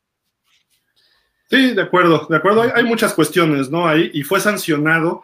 Y, realmente ya iba a ir a la Suprema Corte el asunto de Tom Brady, porque él siempre se fue defendiendo. Y cuando aceptó todo esto fue cuando dijeron que él rompió su celular, destruyó su celular donde tenía las pruebas. Pero realmente el destruir un celular no implica nada porque en, el mundo actual puedes recuperar todo hasta de un celular porque son las comunicaciones, no es lo físico. Entonces, eh, le pidieron el celular y eso puede ser una, ¿cómo le llaman? Una negligencia, ¿no? En la investigación de que no te dio el celular porque ya lo destruí, lo siento Destruí la prueba. Ah, sí, pues yo te voy a investigar entonces en otro lado. Cuando Brady vio que iba a llegar a la Suprema Corte, él dijo, ya ahí muere, acepto mi, sanción. Porque se lo recomendó Kraft, porque se lo recomendaron sus abogados y porque la misma NFL dijo, ¿para qué tenemos que ir a molestar a la Suprema Corte? Por unos tristes balones desinflados de un partido que ganaste por más de 30 puntos a los Colts. Y que en el Super Bowl los estuvieron revisando y aún así le ganó a los Seahawks. Y para atrás, ¿cuántos años lo ha de haber hecho? Se averiguó de un año y medio, nada más, según las investigaciones. ¿Y eso significa que había ganado Super Bowls así? No, no ha ganado Super Bowls en 8 o 10 años, desde su cuarta temporada, que había ganado el último. Entonces dice uno, bueno, pudo haber sido su costumbre. Y luego otros coaches lo dicen, digo, otros corebacks lo dicen, así como otros coaches dijeron que sabían que Belichick grababa donde no debía y que hay otros equipos que lo hacen, Dices, pues entonces todo el mundo lo hace, todo el mundo rompe las leyes. No digo que sea correcto, pero todo el mundo rompe el reglamento de la NFL. Y aún así no ganan, entonces sí son muy malos, ¿no? O, sea, o, como otros entrenadores, Gil, que dicen, a mí me pagaron para yo perder partidos. Como diría. Y no uno, hay varios. Hay varios. Como diría nuestro gran maestro de periodismo, del señor Gildardo Figueroa y un servidor, el señor eh, José Ramón Fernández, que diga nombres, que diga nombres. nombres. Bueno, sí lo han dicho los nombres. ¿eh? Que digan y, y, que se les juzgue. Es que coincido. Hay que hacer la comparación. Entiendo que es otro deporte, pero hay que hacer la comparación con el simple y sencilla razón de, eh, de Maradona. Maradona lo tachan por ser tramposo por la mano de Dios sea lo que sea, indiscutiblemente es uno de los mejores del mundo. Ya cada quien lo pondrá si es el mejor o el Y no es error de él, él lo intentó y, le salió. Que no lo marcaran los árbitros es otra cosa. Claro, o sea, que, que coincidió, digámoslo así, la física, el, el mal posicionamiento del juez, del abanderado, hizo que no se viera correctamente la mano, el que no haya un abanderado del otro lado del terreno de juego, porque hay que decirle a la gente que en el fútbol los abanderados corren del tiro de esquina al medio campo. Sí, por un de, un, de, un, extremo al otro, es decir, el de derecha corre hacia, hacia arriba y el de izquierda corre hacia abajo. Entonces, era imposible verlo. El árbitro no lo ve porque está muy lejos. Ni modo, fue gol, sí, fue trampa, lo que sea. Beto, ¿tú puedes decir que los Steelers hicieron trampa porque les marcan touchdowns en Super Bowls que no eran? No, a ellos se los marcaron los árbitros que no era touchdown de acuerdo al reglamento, pues no era, ni el de Rotlisberger ni el de Santonio Holmes en dos Super Bowls distintos, o la famosa inmaculada recepción en su momento, o el hecho de que le quitaron el pase de touchdown a Des Bryant. Pero a lo que voy es lo siguiente, porque nuestro buen amigo Víctor Cota estaba diciendo, reclamándome en Facebook, eh, digo en WhatsApp, perdón, que este, pues había que ponerle un asterisco a la carrera de Brady. Entonces ponerle un asterisco a la NFL en general, si es que se lo vamos a hacer. Eso del asterisco, el primero que dijo fue Don Shula y lo tiraron de a loco. Eh, ¿Por qué? Porque lo de, lo de Belichick, ¿no? Que él fue el que lo bautizó. Y luego, si vamos a poner asterisco, creo que no habría un campeón sin un asterisco.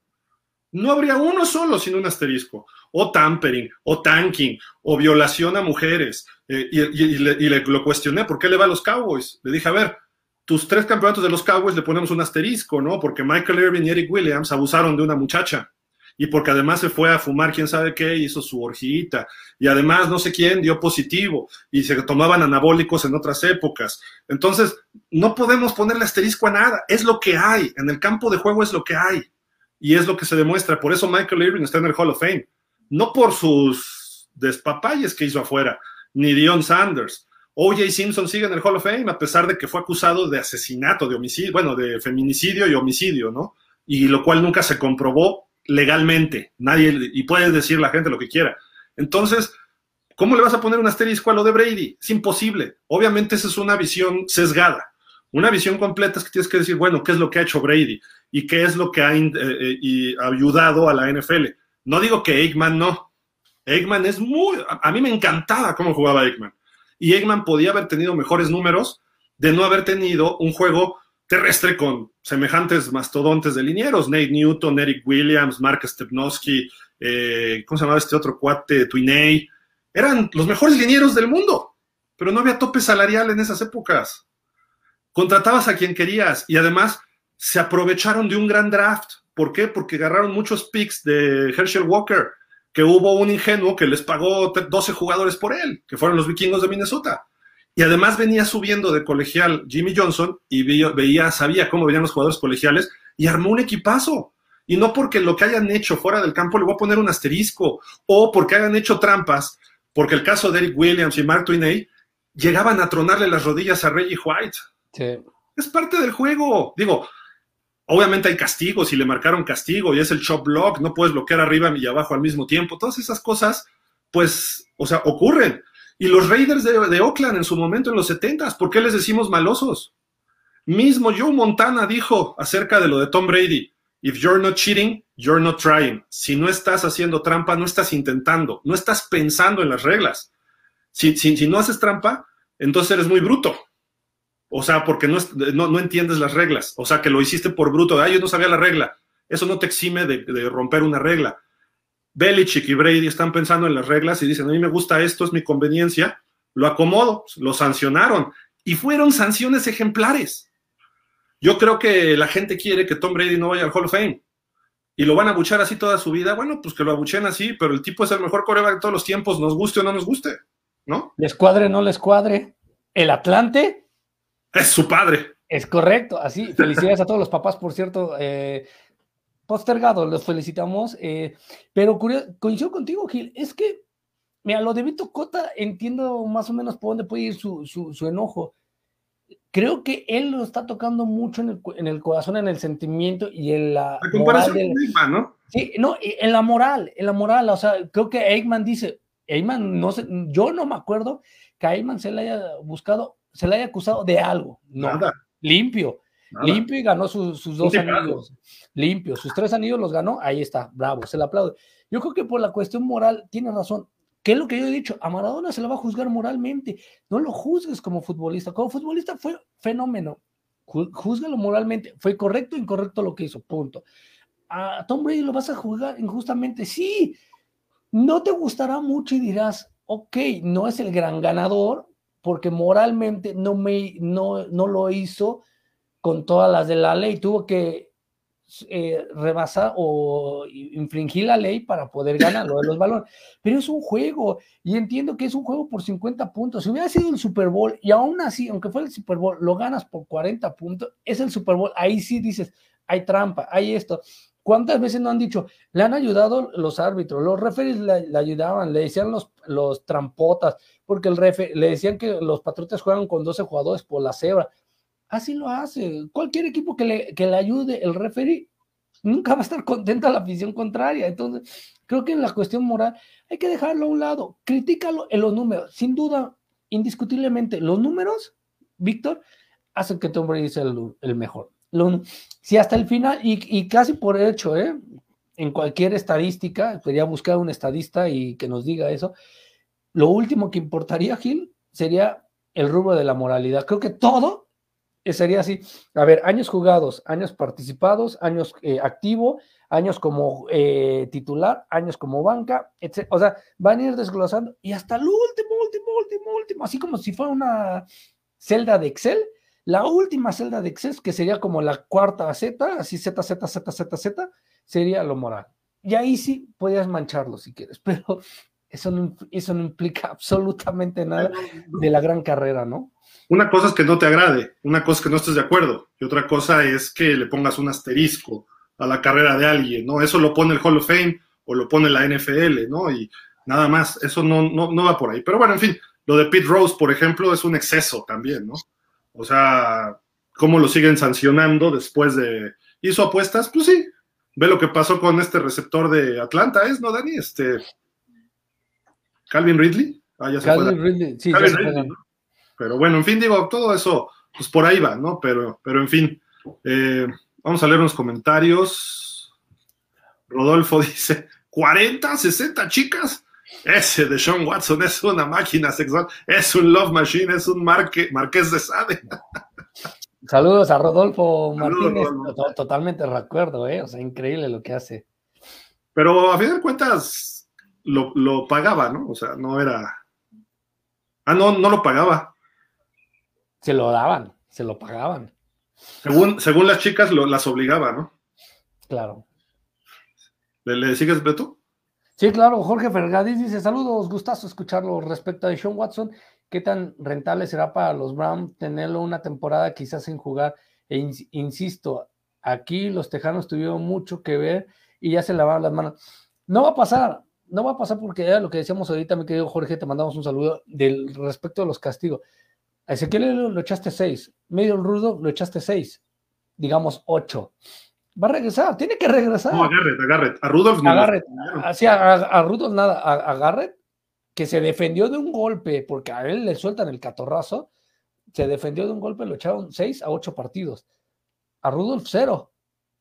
Entonces la NFL yo creo que lo va a perdonar, porque te, te lo garantizo, Jorge, va a llegar con cero va a llegar con cero casos. Y si, no, y si no hay un solo caso en un juzgado civil, porque ya no va a ser para lo penal, sino ya va por lo civil, ahí sí la NFL se va a meter en un severo problema porque toda la gente que hoy apoya todo lo que sea en contra de la ley, abusos de autoridad, abusos a todas personas, van a decir, lo están discriminando por ser de raza negra.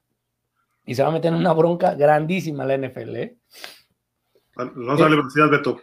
Sí, eh, Rodolfo Martínez dice, El delicioso jaja, ese Beto es un experto, también es un loma. Oye, papi, pues es, el, lo que, es el lenguaje de hoy, de la chaviza, dirían.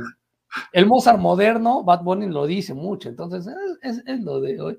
Miguel Darío dice: Saludos, Gilberto, saludos, un buen programa, como siempre. Yo creo que van a terminar sin nada. ¿Están de acuerdo que este tema ya se choteó? Y miren, si de 24 señoras solo una hubiese sido abusada realmente, estaría en la cárcel y más si es una, ¿qué? Más que... En Estados Unidos. En Estados Unidos la ley sí se aplica, sí, totalmente de acuerdo. O sea, simple y sencillamente es eso. Y como dice la canción, negro pero cariñoso. dice Rodolfo. Gracias, Rodolfo. No, bueno, o sea, no, bueno, o sea, muchas gracias. El mismo Rodolfo dice, buenas tardes, ¿creen que en este tiempo el rollo de hubiera sido tan exitoso como en la época anterior del Lupaqueo? ¿Quién sabe? Hasta mejor, ¿eh? Yo creo que sí. Para mí creo que nadie superaría hoy si jugara en esta época a Dan Marino. Hoy si Dan Marino estuviera en sus primeros dos años de Trevor Lawrence, Joy Burro, Patrick Mahomes, le quedaría chico a Dan Marino, le quedaría chico. De ley, de ley. Pero Roger Staubach es un clásico, ¿no? Y son de esos que juegan en cualquier época. Estaba adelantado a su época con los sistemas, el estilo de juego, su brazo, su, su corpulencia. No era muy sólido, o sea, no era muy grande, y por eso lo castigaban mucho, ¿no? En los 70 Pittsburgh, los Raiders, Washington, era llegar a lastimarlo y era como le ganabas, si no, no podías, porque Stovak era un quarterback brillante y sí lo vi jugar y era brillante. Yo lo pongo entre mi top 5, yo pondría a Tom Brady en uno, John Elway en dos, que era la continuación de Roger Stovak realmente. Luego en tres pongo a Dan Marino, en cuatro a Montana o a Stovak empatados, digamos, ahí yo los pongo ahí. Entonces, más o menos ahí van ese, ese grupo de corebacks, ¿no? Y pues más o menos coincido con lo que dijo la NFL, ¿eh? en su equipo de los 100 años. Y por ejemplo, Troy Eggman no estaba entre los cinco mejores, eh, ni Terry Bradshaw. O sea, hay varios corebacks que, que, fueron excluidos, ¿no? Pero bueno, en fin, digo, por ahí va. Es muy subjetivo, sí, pero los números no mienten y Stovak tendría números. Además, si no hubiera ido a la Marina, sus cinco años, hubieran tenido números mucho más elevados de lo que terminó y para su época. Y creo que merecía más Super Bowl, sin duda, Roger Staubach, pero se encontró con un equipo que ha sido acusado de exceso de esteroides anabólicos en los años 70, los Steelers. Y dicho por jugador, exjugadores de ellos. Entonces, todo eso, imagínense, pues vamos a ponerle asterisco a la dinastía de Pittsburgh de los 70, ¿no? Sí, de acuerdo.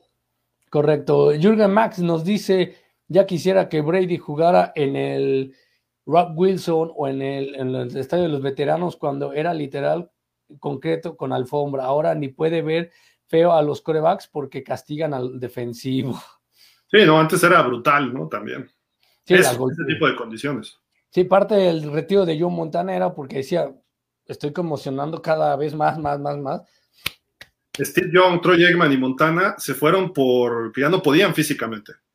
Un poco Dan Marino y un poco también John Elway, ya estaban desgastados. Sí, eh, Jürgen Max dice, y eso que Brady no es muy atlético, por eso en un futuro los corebacks jugarán arriba de los 40 años, Mahomes, Helber y generaciones futuras de coreback, sin lesiones considerables, sin bronca, pasarán de los 40, en mi opinión. Depende, porque eso siempre y cuando sigan eh, eh, cambiando las leyes y beneficiando a los corebacks pero si no, yo no, no los veo tanto, ¿eh? también depende mucho del esquema. Beto, el fútbol americano se va a volver un tochito al rato.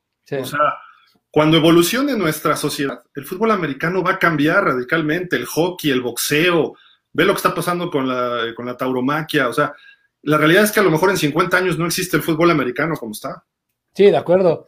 Eh, aunque Brady haya jugado eh, con balón desinflado y otros dos y, otros atletas de otros deportes también lo hayan hecho, pienso que el fin no justifica los medios. Son figuras que son un ejemplo para los niños de la sociedad. Sí, totalmente de acuerdo, ¿no? O sea, no lo vas a juzgar por, por eso. O sea, moralmente sí, pero en la cuestión deportiva eso no te molesta con otro. Nadie discute la calidad de Brady ni de otros deportistas, pero hay que ganar siempre con honestidad e integridad en todos los sentidos. Brady no necesitaba hacer trampa para demostrar su calidad. Y a lo mejor él no lo hizo por mérito propio de decir, yo lo hice. Igual Bill Belichick le dijo, ¿lo haces? o no juegas, papi. él lo hizo, él lo hizo, Beto. O sea, quiero que desinfle los balones un poquito para tener más agarre en el frío, punto. No, no pasa nada, o sea, lo sancionaron por eso. La NFL lo sancionó, ya, se acabó, asunto cerrado, caso cerrado. Sí, de acuerdo, totalmente de acuerdo. Entonces, bueno, pasa esto. Tenemos otro comentario también por aquí de Wegner Rating. Dice, el señor Watson va a salir victorioso de esta disputa legal por el hueco legal que hay.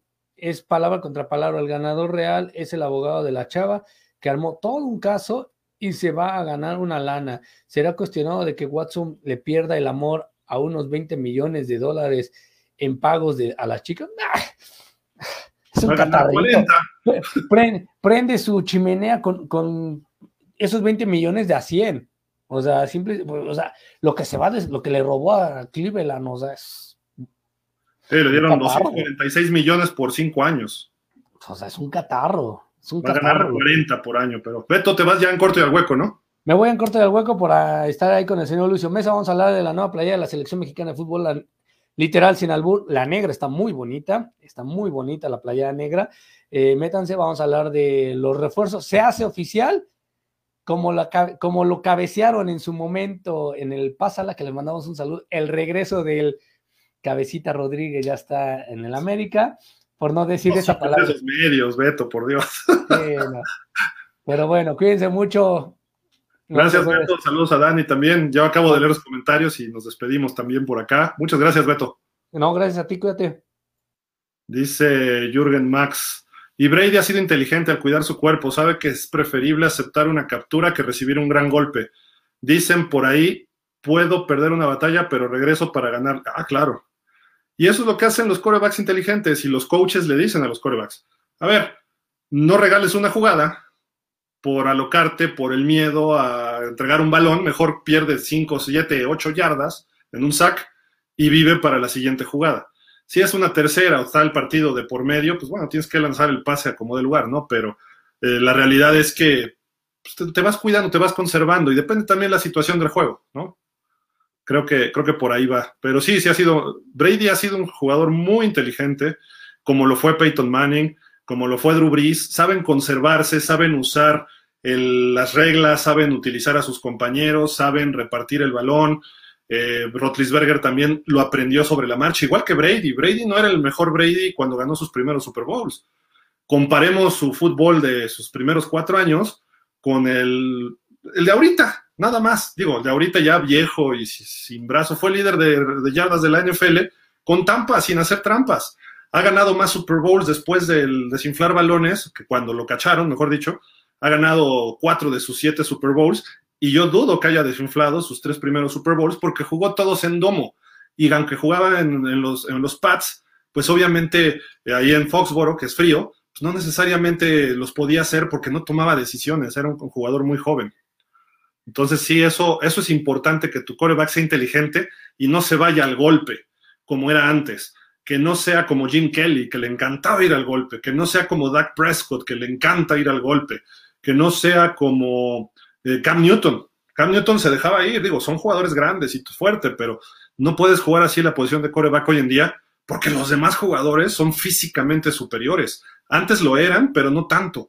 Hoy en día hay una diferencia abismal de un linebacker a un coreback. En sus momentos, a lo mejor Jim Kelly podía estar al vuelo de un Cornelius Bennett, o Dan Marino podía resistir un golpe de Howie Long o de Lyle Alzado. Hoy en día, si llega Aaron Donald y le pega a Jared Goff, lo desbarata. Eh, eh, así es la diferencia ahora. Ya ha sido tan evolucionado en ciertas posiciones que, bueno, creo que eh, la, realidad es que está cambiando mucho la, el, físico de los jugadores más allá de la posición de coreback. Huawei Cam. Soy Dolphin con beso y confeso y tengo que reconocer que Brady pasará la historia como un fuera de serie, grande entre los grandes, no importa qué tan mal me caiga. Sí, de acuerdo. Eso es un punto importante. Jorge Fergadís dice, como dicen, y si se pusieron de acuerdo para chantajear a Watson los Texans y se demuestra, tendrían que soltar la franquicia. Habrá que demostrarlo, ¿no? O sea, que alguna chica diga, pues a mí me llegó el dueño y pagó, ¿no? Es lo mismo, cuestiones de valor y qué demuestras y qué no demuestras. Lo que se comprueba, ahí está, y se va a sancionar. Lo que no puedas comprobar no se puede sancionar. tanto para un lado para el otro, ¿no? Y, yo creo que algo dijo por ahí el abogado de, de, de, Sean Watson, dijo, en su momento va a salir toda la verdad. Entonces está diciéndole a las chavas y a alguien que esté detrás de las chavas que mejor le pare, porque pueden venir contra demandas. Digo, depende qué acuerdos lleguen, ¿no? En, lo civil, pero pues, puede voltearse esto muy rápido, ¿no? Las cosas. Vean el caso de Johnny Depp, ¿no? Lo acusaban de no sé qué tantas cosas y salió el tiro por la culata a la acusadora, ¿no? Mario Torres, ¿cuántos partidos jugó Brady con dos equipos diferentes? ¿A cuántos defensivos no se enfrentó? Como para que uno no tomara un balón y señalara algo. Ya siéntense, señores. Sí, de acuerdo, de acuerdo. Y cuando lo hicieron, lo cacharon, que fue el juego de campeonato de la temporada 2014. Los Colts vieron en el tercer cuarto el balón, se lo entregaron al árbitro, lo, lo checó y de repente revisaron los balones y los balones van a 14 libras, eh, PSI, libras por pulgada cuadrada. Entonces estaban como a 11 puntos y de 14 balones que presenta cada equipo había como 7 que estaban abajo de los 12, 11, había unos en 13, pero lo de 13 es normal, no tan normal en un clima abajo de 0 grados como estaba ese partido. Digo, hay estudios de eso, y el desgaste es natural, solo que al medio tiempo se tienen que volver a inflar. Eso es parte de los utileros. Los utileros tienen que revisar los balones, ponerlos a las 14 libras, los árbitros junto con los utileros lo checan y son los balones de juego, que no son los que practican antes, sino son 14 guardados exclusivamente para el juego y los resguardan los árbitros con sus baloneros. Entonces, cuando viene la ofensiva de los Pats, de hecho, no sé si se han fijado, a lo mejor sí alguna toma, los balones traen un loguito del equipo del equipo que está en la ofensiva normalmente.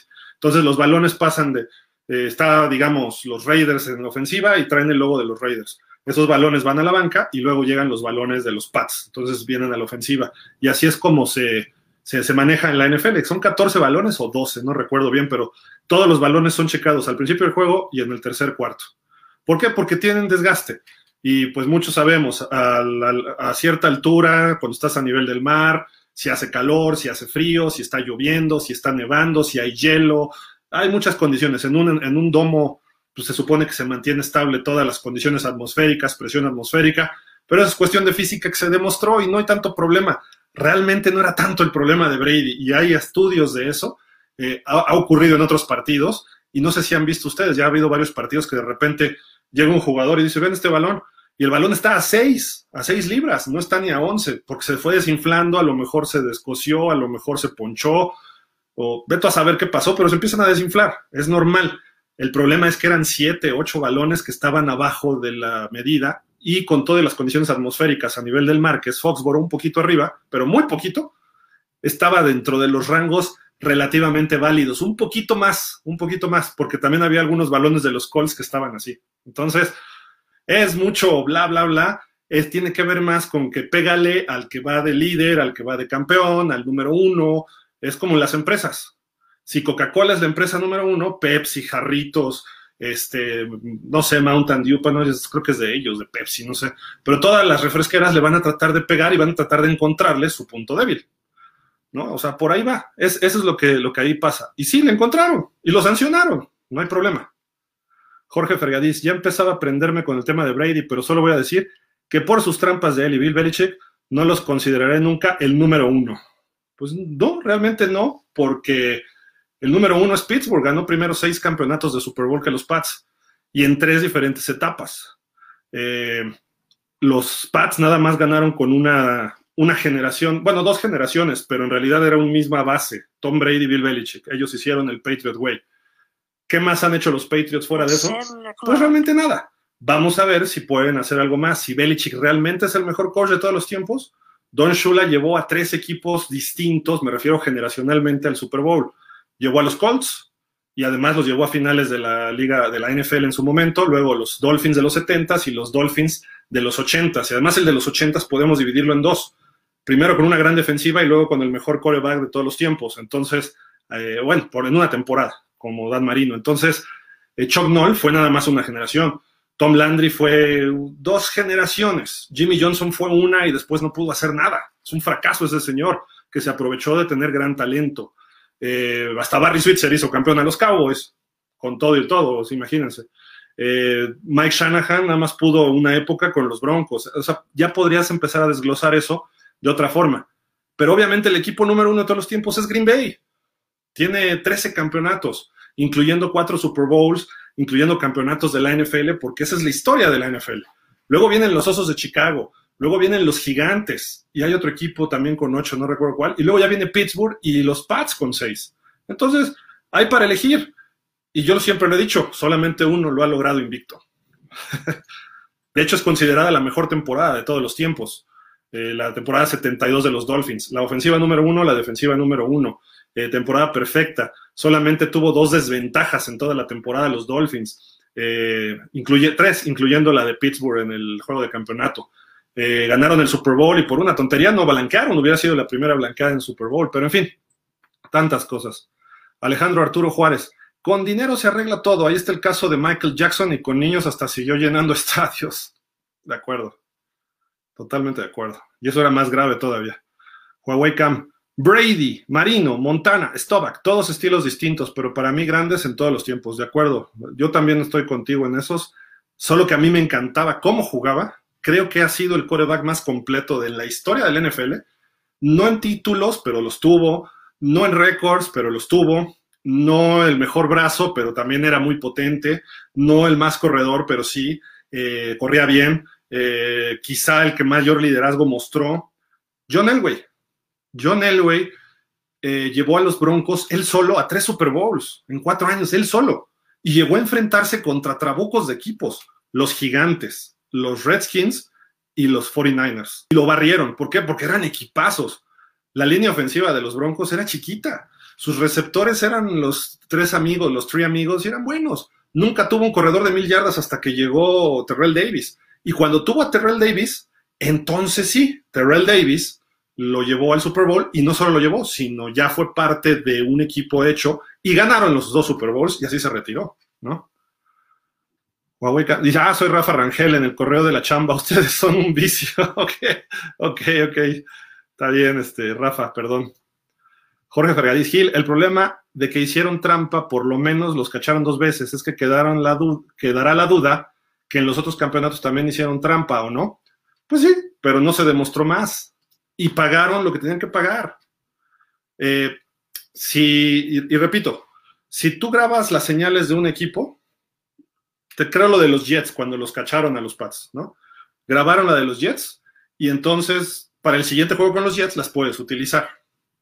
Pero si estás jugando contra un equipo de la otra conferencia, pues los vas a ver hasta dentro de cuatro años.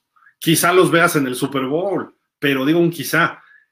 Por ejemplo, habría, también hubo un caso después de los Pats, que se supone que en su primer Super Bowl que ganan, estaban haciendo un walkthrough, que es conocer el campo y todo, previo, la noche previa al Super Bowl, el Super Bowl 36 en Nueva Orleans, estaban los, los Rams el esqueleto que le llaman y todo lo haces caminando, es más, lo haces en pantalón, en playera o camisa o con el jersey, pero las formaciones y las señales y cómo se ve el estadio y con conocer la, o sea, no es un entrenamiento real, pero nada más sirve como para engancharte, se dice.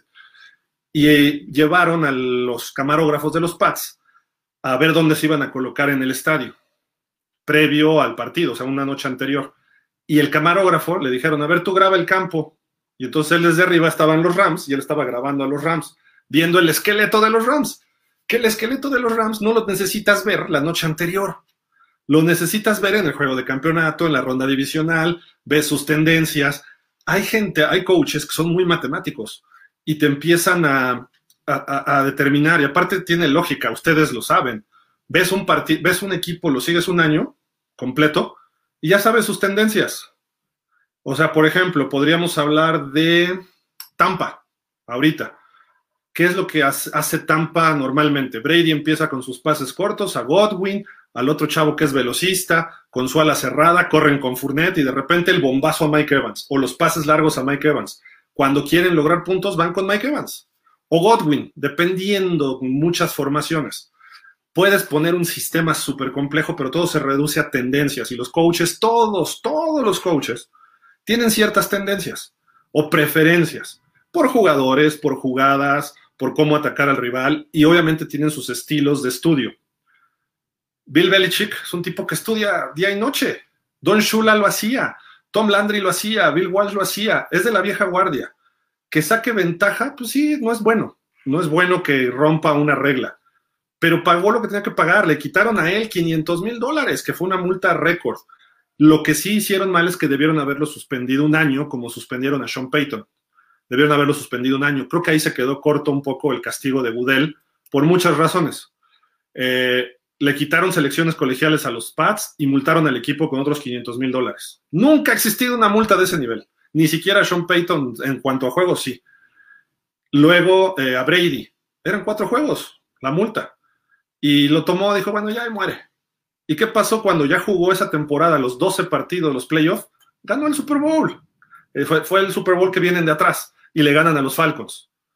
O sea, después de que cubrió una sanción, pues nada más díganme qué hizo el Super Bowl más impactante que ha existido. Venir de atrás de un 28-3 en el tercer cuarto, ahí es donde dice uno, wow, ese Super Bowl 51 fue como el Super Bowl 23 para Joe Montana. Cuando Joe Montana va perdiendo por tres puntos, reciben el balón en su yarda 8 y tiene a Cincinnati enfrente y nada más había podido generar un touchdown. Iban 16-13. Quedan tres minutos y medio y empieza a mover el balón. Pasecito a Roger Craig, pasecito al ala cerrada, pase largo a Jerry Rice, otro pase a Jerry Rice, luego otro pasecito a, Craig, pase a Jerry Rice que llega hasta la yarda 10, luego otro pase de 10 yardas a la 20, luego otro de 10 yardas con Roger Craig y el pase de touchdown. Todos sabíamos que lo iba a hacer. ¿Por qué? Porque era el gran Montana y ahí fue su consagración. La de Brady fue el Super Bowl 51. Todo lo demás Olvídense que si ganó de milagro, que Vinatieri, que si desinfló balones, ese Super Bowl del 51 de Brady valió toda su carrera y su carrera ha sido importantísima. La de Montana, ese Super Bowl 23, valió todo lo demás. El Super Bowl que le gana Pittsburgh a Dallas, el Super Bowl 13, valió todo lo de Terry Bradshaw. Ese fue el verdadero Super Bowl de Terry Bradshaw. Lanzó cuatro pases de touchdown, eh, vino de atrás, eh, le robaron un balón y se levantó, demostró ya ser una verdadera dinastía Pittsburgh. Eh, ese tipo de, acciones, pues Brady ya no podía desinflar balones en ese Super Bowl en esos playoffs porque ya estaban sobre de él. Cada partido le revisaban los jugadores y los, los árbitros. Y aún así ganó. Y vino de atrás de 25 puntos. Dice uno, este tipo no es, no es de este planeta. Eh, este tipo, el fútbol americano, lo domina. Peyton Manning también. Cuando gana su Super Bowl, su primero, wow, el segundo lo ganó gracias a Von Miller, ¿no? Pero cuando gana ese primer Super Bowl, dice uno, wow, ya consolidó su carrera Peyton Manning. Lo que venga después, podría haber tenido algún regreso, lo que fuera. Después fue apaleado por los, este, por los Seahawks. Ganó el Super Bowl de refilón con los Broncos y luego perdió otro Super Bowl con los Santos. Que los Santos también, ese Super Bowl hay que ponerle un asterisco entonces. ¿No? ¿Por qué? Porque fue el del Bounty Gate, donde en los playoffs sacaron mal a Kurt Warner, sacaron arrastrando a Brett Favre, y tan es así que estaba apanicado en el Super Bowl Peyton Manning. Entonces, ganó realmente de acuerdo con todas las de los reglamentos y la ley el equipo de los Santos, pues es cuestionable, ¿no? Entonces, también hicieron trampa y rebasaron un reglamento. Y todos los equipos tienen su gate, todos los equipos tienen sus trampas, todos los equipos tienen su punto moral. Pero ¿quiénes son los que han dominado? O sea, esa es la diferencia. Si vamos a los Packers de los 60, seguramente tengan algo ahí que les pisen, alguna cola que le pisen. O vamos a los 50 de los Browns, o no sé, así. A Pittsburgh ya les dije lo que lo acusaban. Los mismos 49ers, pues entonces mucha gente va a decir, los 49ers de los 80 no había tope salarial. Compraban jugadores, y sí, los, no había tope salarial y llegaba de Bartolo y quiero este jugador. ¿Quién quieres, Bill Walsh? Ese, tráetelo. ¿Quién eh. Pero también tienes que hacer picks buenos y también tienes que coachar y tienes que bloquear y taclear y tienes que pasar y correr y tienes que anotar y defender. Y eso, pues en el campo, ahí sí son 11 contra 11. Y a lo mejor algunos están muy dopados y están todos locos y acelerados, pero también tienen que jugarlo. Esa, esa es la realidad, ¿no? Que hay, hay cuestiones así que, pues, cada quien puede decir su valor, pero ¿va a quedar siempre el asterisco? Yo no creo que el asterisco quede. Yo creo que sí puedes decir, hicieron esto, lo pagaron y después aún así siguieron ganando. Pittsburgh, los Pats, los Cowboys, los Packers, todos los equipos. porque a veces hasta ni con ayuda arbitral ganas. O sea, esa es la, realidad, ¿no? Porque pues, tu equipo no es tan bueno. Pero bueno, ahí está esta situación. Y rápido ya para terminar, eh, les quiero comentar algo que ya se fue Dani, yo quería que él lo comentara también, pero eh, varios jugadores los últimos dos años han pedido que su salario no sea en cash, o sea, no sea en dinero, sino que les den en criptomonedas, algunos en Bitcoin. De hecho, Tom Brady ha hecho comerciales de no sé qué eh, moneda esta, ¿cómo le llaman? Pues Bitcoins, no, no sé si era la marca Bitcoin, no, pero ha hecho de estas criptomonedas algunos anuncios que incluso, eh, incluso le pagaron también a Giselle Bundchen, hicieron ahí algunas, algunos comerciales el, el, año pasado. E, este, el fin de semana, o ayer, el lunes, no me acuerdo, se vino abajo espantosamente las acciones de Bitcoin y todo se vino abajo, toda la bolsa de valor. Y aquí salió esto, por ahí lo leí, me lo mandaron del periódico La Nación. El coreback de los Jaguars, Trevor Lawrence, pidió su salario de 24 millones en criptomonedas. Y un año después, tras el bajón de las mismas, ahora solo tiene 8.96 millones totales, con un rendimiento de menos 62.7%. Y aquí hay algunos otros jugadores, ¿no? No sé, ¿quién dice ahí? Un jugador de soccer, de la Major League Soccer, también. Y luego otro, dos jugadores de soccer y Trevor Lawrence. Pero no es el único jugador de la NFL que ha pedido esto. Otros, Russell Okung, 6.5 millones le pidió a las Panteras que le pagaran en, en Bitcoin en el 2001, en el 2020, a partir del 2021. Aaron Rodgers, parte de su salario 2021 fue en Bitcoin. O sea, nada más. Odell Beckham. Odell Beckham le tomó su nuevo salario con los Rams en eh, criptomonedas. Trevor Lawrence, ya decíamos de él. Saquon Barkley, 10 millones le recibió a los gigantes en criptomonedas. Eh, Sean Colkin, un jugador también de. Fue, de hecho, fue el primero. Fue el primero en la historia que recibió su 920 mil dólares, pero bueno, para nosotros serían buenísimos, en criptomonedas.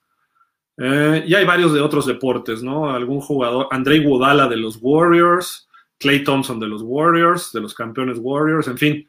Entonces, lo decía Warren Buffett, no sé si lo han visto, dice, no, eso de las criptomonedas, espérense, ya viene el golpe. Eh, quería sacar su criptomoneda Elon Musk y no la sacó, pero apoyaba esto. En fin, fue una tendencia que subió mucho y bajó. Así de que por ahí alguien hizo una inversión de mil dólares, leí y tenía ya como 28 millones de dólares con esos mil dólares en lo que duró el Bitcoin. No sé si retiró a tiempo antes de la caída, pero bueno, yo como jugador no lo pediría. Yo, a mí dame el cash y yo ya veo después si lo invierto no en Bitcoins o invierto una parte en Bitcoins, otra en, este, en algo de inmuebles, otro a lo mejor en el banco, otro a lo mejor en cuestiones de, ¿cómo le llaman esto? Los commodities, de que son este, pues oro, petróleo y cosas así, o en la bolsa de valores, etcétera, ¿no? Pero eso ya lo decidirá cada quien. A los jugadores del NFL les enseñan, tienen, eh, no están obligados, pero les hacen un congreso de cómo invertir su dinero y cómo cuidar su dinero. Porque a lo mejor yo te puedo decir, eh, Trevor Lawrence va a ganar 34 millones de dólares por su contrato de novato en sus cuatro años. Pero la realidad es que no va a recibir 34 millones. La realidad es que va a recibir a lo mejor como 18, 20. Hay que quitarle impuestos. Hay que quitarle lo que, se le, lo que le quita el representante o agente que afirma eso. Muy pocos jugadores son sus propios agentes. Eh, luego, pues hacen sus, sus inversiones, sus buenas, malas. Normalmente le compré su casita a mi mamá porque mi mamá no tenía techo y pues ya tengo dinero y le compran a la mamá y no saben que las casas tienen ciertos impuestos, como en México es el predial, en Estados Unidos y en algunas regiones es carísimo. Entonces tú le compras a tu mamá una casa de 4 o 5 millones y a lo mejor los impuestos federales, estatales y locales te cuestan 200 mil dólares al año. O sea, y entonces empiezas a decir, ah, hijo, y esto me costó la de mi mamá y la mía, y mi Porsche, y mi Ferrari, y mi Bugatti.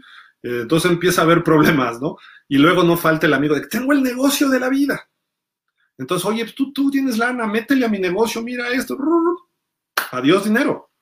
Los estafan los mismos amigos, familia, etcétera. Entonces, hay que tener mucho cuidado y por eso los jugadores terminan luego a los 30 años con CTE y sin un peso, porque perdieron todo el dinero y luego tienen que invertir ellos en su propia salud post carrera de la NFL. Por eso Gronkowski se va, tiene 33 años. Ah, ¿podría jugar más? Pues sí, sí podría jugar más, pero ya el tipo está tronado. Eh, ¿Por qué se fue Andrew Locke? Ha habido muchos jugadores de segundo segundo, tercer año que se están retirando del NFL. Otro escándalo muy fuerte es lo del CTE, que la NFL no se lo ha quitado de encima. Y hay actitudes de muchos jugadores, exjugadores, que están demostrando que tienen CTE. Antonio Brown, este, y así podemos sumarle, ¿no? Y Tyreek Hill con sus declaraciones, de repente de por sí son medio, medio locochones, pero después de tanto golpe dices, algo está mal en ellos. Entonces hay que tener cuidado y hay que analizar las cosas como son. Eh, se les va el dinero rápido. Millonarios, Aaron Rodgers, millonario Patrick Mahomes, ahora de Sean Watson, Dak Prescott, Josh Allen, que están arriba de los 40 millones, pero aún así no es que reciban 40 millones y luego a ver cómo este, deduzco impuestos y pues no es tan fácil tienen que ellos pensar cómo y necesitan un asesor financiero, el cual les va a cobrar además. La NFL les da pues sus asistencias, pero, y los equipos apoyan en eso, pero necesitas tu, tu asesor de, de, bolsillo, ¿no? De personal. Y esos pues, te cobran.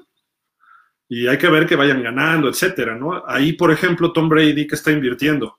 Está invirtiendo ya en una casa, vivió rentando, o vive rentando en Tampa, la casa de Derek Jeter. Y está construyendo una mansión con su esposa, que tiene más dinero que él, que ganó más dinero al enseñar ropa interior que él jugando americano y quedando loco de tanto golpe, este, en Miami, en la zona de Indian Creek, que es muy exclusiva. Eh, y ahí van a tener una casa de 15, 20 millones de dólares. Para todo lo que ha ganado de 200 y pico, es muy poco. Pero él como invierte en sus programas de TV12, de Tom Brady 12, eh, de sus gimnasios, que por cierto creo que ya va a poner dos en México, en Brasil, allá en el terreno de su, de su esposa, eh, tiene en Boston, va a poner sucursales en diferentes este, ciudades de Estados Unidos. Le invirtió lana en la escudería Aston Martin de Fórmula 1. Y así él invirtió en Bitcoin algo también, obviamente, pues lo jalaron con los anuncios y ya tiene una oferta en la mesa de Fox Sports de 230 millones de dólares, una cosa así por 10 temporadas como analista. Tras la salida de Troy Aikman, hablando de la comparación con Troy Aikman, que se va al Monday Night, y Tom Brady sería el analista del grupo estelar de Fox Sports en el estadio, o sea, él iría viajando. Y él ha dicho que le encantaría. Entonces, no solo lo que tiene Tom Brady es algo como lo que tuvo Michael Jordan.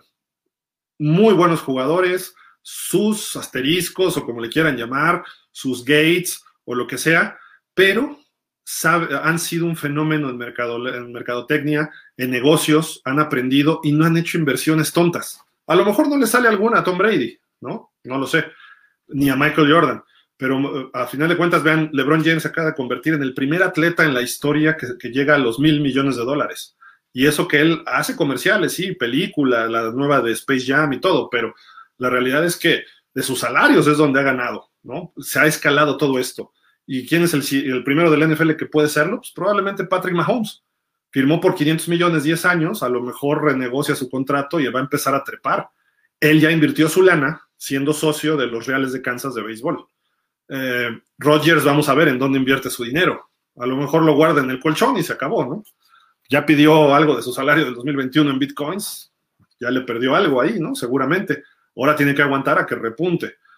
Pero bueno, a final de cuentas, son personas y cometen sus errores y pues hay muchos jugadores que terminan en la ruina, en la ruina, porque no ganan lo suficiente para lo que ellos van a gastar y no saben cómo invertir. Entonces eso les choca y por eso eh, hay jugadores que a los 35 no tienen ni casa entonces hay que, hay que analizarlo, ¿no? Pobres squads que recibieron su salario en Bitcoin, creo que van a esperar a que repunte, pero según Warren Buffett, que no, que no va a repuntar, así de que suerte para ellos, ya le perdieron una buena lana, y mal por Trevor Lawrence, que Trevor Lawrence es un jugador que está en su segundo año, obviamente él va a ganar a niveles, esperaría, de lo de Patrick Mahomes. Vamos a ver si él puede convertirse este año en el Joe Burrow del año pasado llevar a su equipo a playoff y a lo mejor hacer una carrera larga. Eh, y de hecho eso, pues les dejo la pregunta que ya llevamos dos programas dejándolo pendiente, pero ¿cuál coreback de segundo o este de tercero hay uno de tercero, mejor dicho, le va a ir mejor. Trevor Lawrence este año, para el jueves lo, lo platicamos. Mac Jones de los Pats, Tua Tongobaloa de Miami, Trey Lance de San Francisco o Davis Mills de los Texans, para que ustedes estén listos el próximo jueves y nos digan su opinión de cada uno. Vamos a empezar a desglosar las posibilidades de cada uno. Pero bueno, en fin, eh, pues creo que es todo por hoy. Muchísimas gracias. Pásenla bien, cuídense, este, váyanse en corto y al hueco para saber de fútbol. Y eh, nos vemos el jueves a las 6 de la tarde, aquí en pausa de los dos minutos. Eh, a las 8 de la noche más o menos estaremos en Dolphins, el show de los Dolphins para los delfines, para platicar ahí un poquito de los delfines de Miami, que la semana pasada tuvimos unos problemas técnicos y no nos pudimos conectar, pero hoy sí estaremos por ahí, Javi, eh, el buen Fer, su servidor, y pues los esperamos por allá al ratito. Muchísimas gracias, cuídense, saludos a César Marca y todo su equipo de trabajo en Sensación Deportiva, también gracias a Jefe Sports Media, de Media Sports, eh, NFL México Fans y todos los clubes de fans que comparten nuestros programas eh, de forma semanal, muchísimas gracias, y todos ustedes que nos siguen en pausa de los dos minutos, un saludo afectuoso, gracias a Beto, gracias a Dani y a todo el equipo de pausa de los dos minutos, como siempre. Jorge Ramírez, que nos ofrece siempre muchísima información, igual que Ernesto Roa, Geraldín González, en fin, todos. Muchísimas gracias. Nos vemos el jueves. Pásenla bien. Hasta la próxima. Bye.